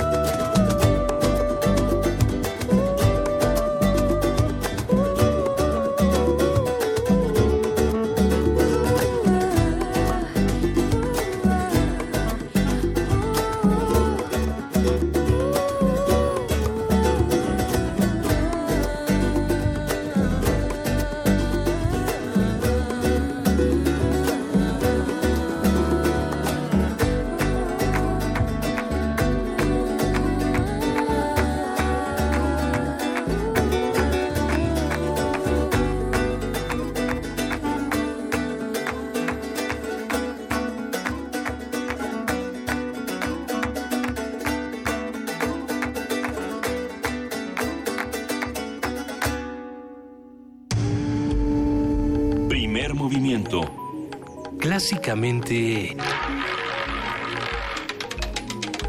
Diverso. 9 de la mañana con 45 minutos. Vamos, después de esta canción de los molotes, una nota. Estudiantes de la UNAM han diseñado arrecifes artificiales para aprovechar mejor los espacios en el mar. Nuestro compañero Antonio Quijano nos preparó la siguiente información.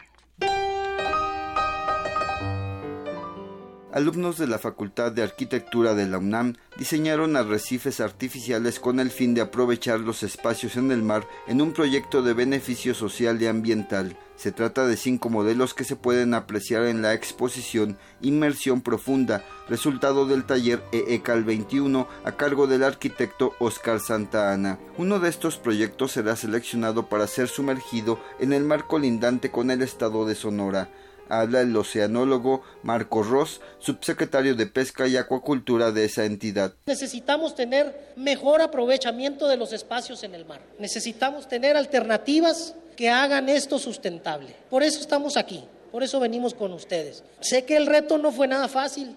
Les cambiamos el usuario. Ahora iban a diseñar para peces, camarones, pulpos, langostas, grandes, chicos, medianos, maternidades, dónde iban a casarse los pescados y dónde iban a poner los huevos. O sea, me queda claro que es otro entorno. Es Marcos Mazari, director de la Facultad de Arquitectura. Hoy, gracias a ustedes, podemos observar la realidad desde otro punto de vista. Y creo que uno de los aspectos más importantes es que resulta que hablar de algo que va a suceder dentro del mar tiene un beneficio social. Y nosotros siempre pensamos en el compromiso social como solo ligado a las personas. Y aquí está ligado a las personas, a los seres vivos, al mar, a la tierra, a esta relación tan compleja que por supuesto forma parte de la vida de este planeta. Ariadna Luna Flores, una de las participantes del proyecto y alumna del tercer semestre de la Facultad de Arquitectura, explicó en qué consistió el diseño de un arrecife artificial. Consiste en diseñar un arrecife de coral, el cual los materiales que usemos no afecten de una forma muy invasiva a lo que es el medio ambiente. Tuvimos que buscar los materiales, que el costo del arrecife no sea muy alto y también que el desarrollo del coral sea rápido, porque normalmente, no, por lo que investigamos, crece dos centímetros un coral en un año. La exposición Inmersión Profunda se puede visitar en el vestíbulo del Museo Universitario de Ciencias y Artes. Para Radio UNAM, Antonio Quijano.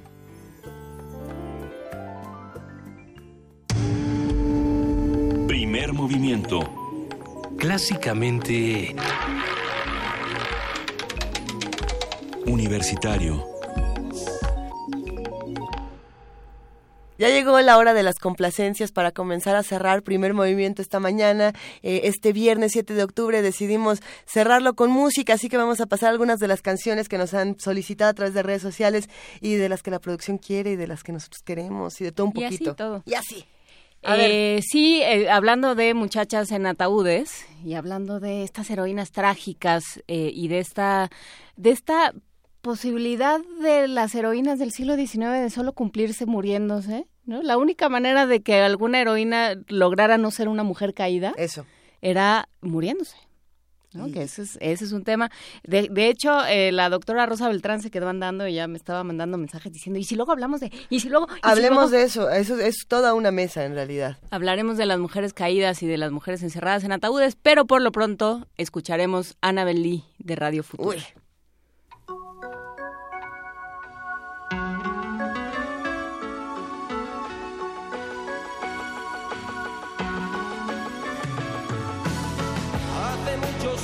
muchos años en un reino al mar habitó una señorita cuyo nombre era Annabel Lee y crecía aquella flor sin pensar en nada más. En amar y ser amada, ser amada por mí. Éramos solo dos niños más tan grande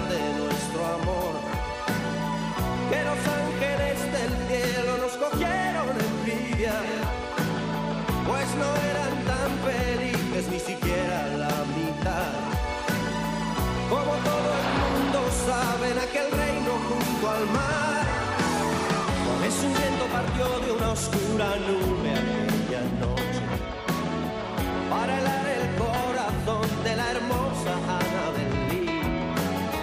Luego vino a llevarse a su noble parentela para enterrarla en un sepulcro en aquel reino junto al mar. No la luna sin traerle sueños, brilla una estrella sin que vea sus ojos. Y así paso la noche acostado con ella. Mi querida hermosa, mi vida, mi esposa.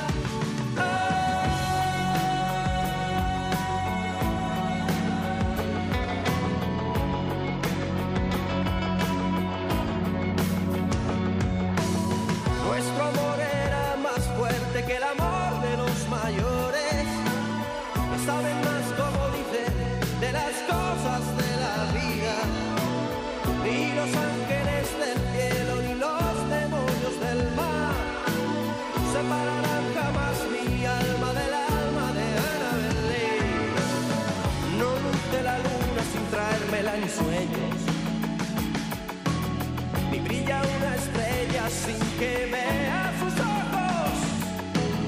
Y así paso la noche acostado con ella. Mi querida hermosa,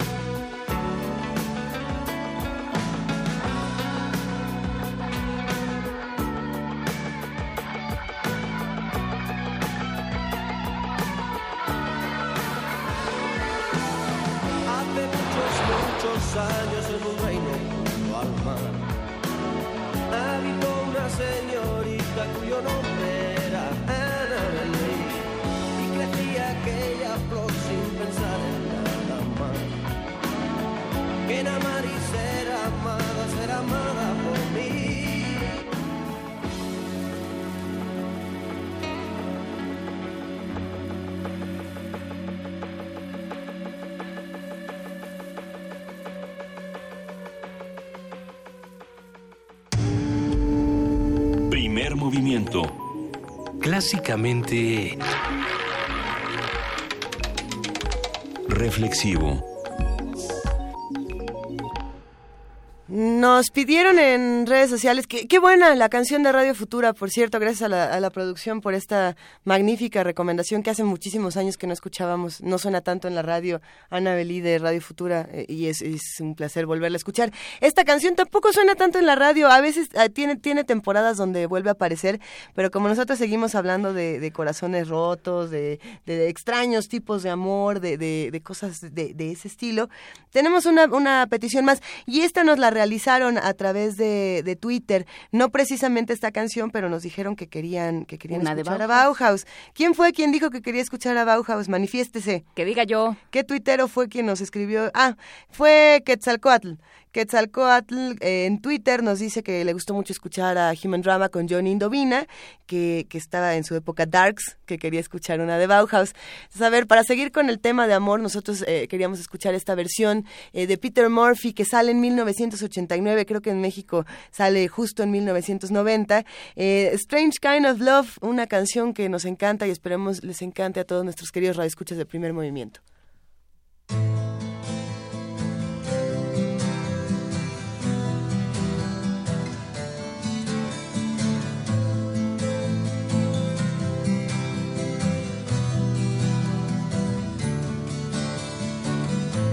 Strange kind of love, a strange kind of feeling swims through your eyes. And like the doors to a wide, vast dominion, they open to your cries. This is no terror ground or place for the rage. No broken hearts, whitewashed lies. Just a taste for the truth, perfect taste, choice, and meaning. A look into your eyes.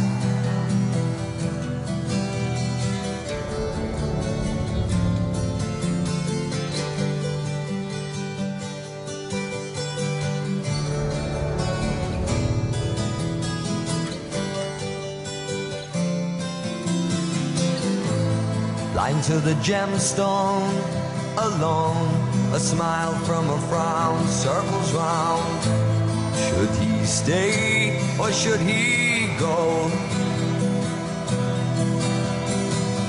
Let him shout a rage so strong, a rage that knows no right or wrong. And take a little piece of you.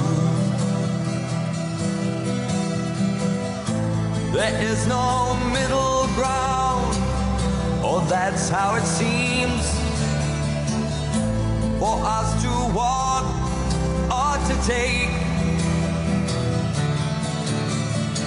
Instead, we tumble down either side, left or right, to love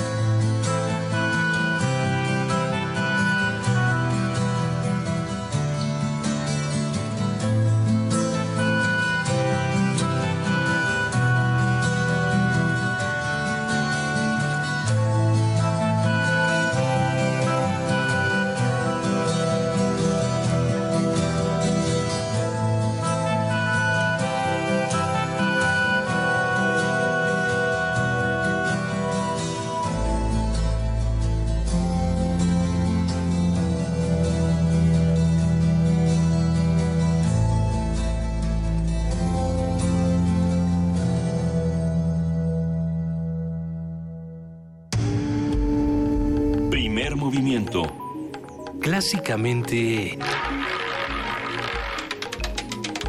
Diverso. Hasta aquí quedó nuestro viernes de complacencias, quería Juana Inés de esa. Sí, ya nos hablaron para darnos un manazo.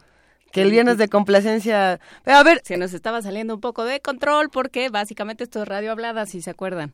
Pero... Pero también podemos charlar a través de, de la música y este fue un ejercicio interesante que compartimos con todos y ya casi nos vamos, querida Juana Inés. Sí, y se quedaron ahí complacencias en eh, el desamor. Muchas. El desamor siempre da para tantas cosas. Bueno, Jo- José Alfredo Jiménez hizo una carrera de, de cantar al desamor. ¿Te acuerdas de esa mesa? De la mesa de José Alfredo con las ardidas, que pusimos un montón de canciones y fue enloquecedor. Todavía, Sí. todavía nos queda pendiente entre las mujercitas encerradas en los ataúdes y las y, y las canciones de ardor. Todavía se nos quedaron muchas cosas en el tintero, las vamos a recuperar.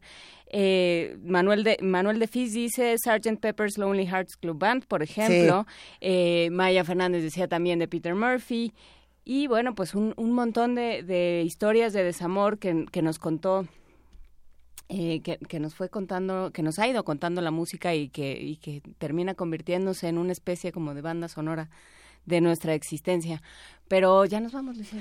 Ya nos vamos, queridísima Juana Inés de esa jefa de información. Un placer aprender eh, contigo todos los días, como siempre. Le mandamos un gran abrazo a Benito Taibo, quien regresa la próxima semana, el lunes. El lunes regresa. Regresa el lunes Benito Taibo, eh, escuchen Prisma. Nada más el lunes. sí. luego nos vamos, no, el lunes y el martes y luego nos vamos Sí, a Guanajuato. así es. Escuchen, hablando de Guanajuato, Prisma RU que se transmite hoy desde, desde el Festival Cervantino. Ya están por allá de Yanira Morán, Cindy Pérez Ramírez, Dulce García. Oscar Peralta. Oscar Peralta, Silvia Cruz, todo el equipo de Prisma ya está eh, por allá trabajando. Nosotros estaremos por aquí el lunes. Muchísimas gracias a todos los que hicieron posible este programa. Muchísimas más gracias a los que lo escucharon voluntariamente. Se los agradecemos muchísimo. Yo soy Juana Inés de esa. Yo soy Lucia Iglesias. Gracias, Juana Inés. Nos escuchamos Gracias la próxima semana de 7 a 10. Esto es Primer Movimiento.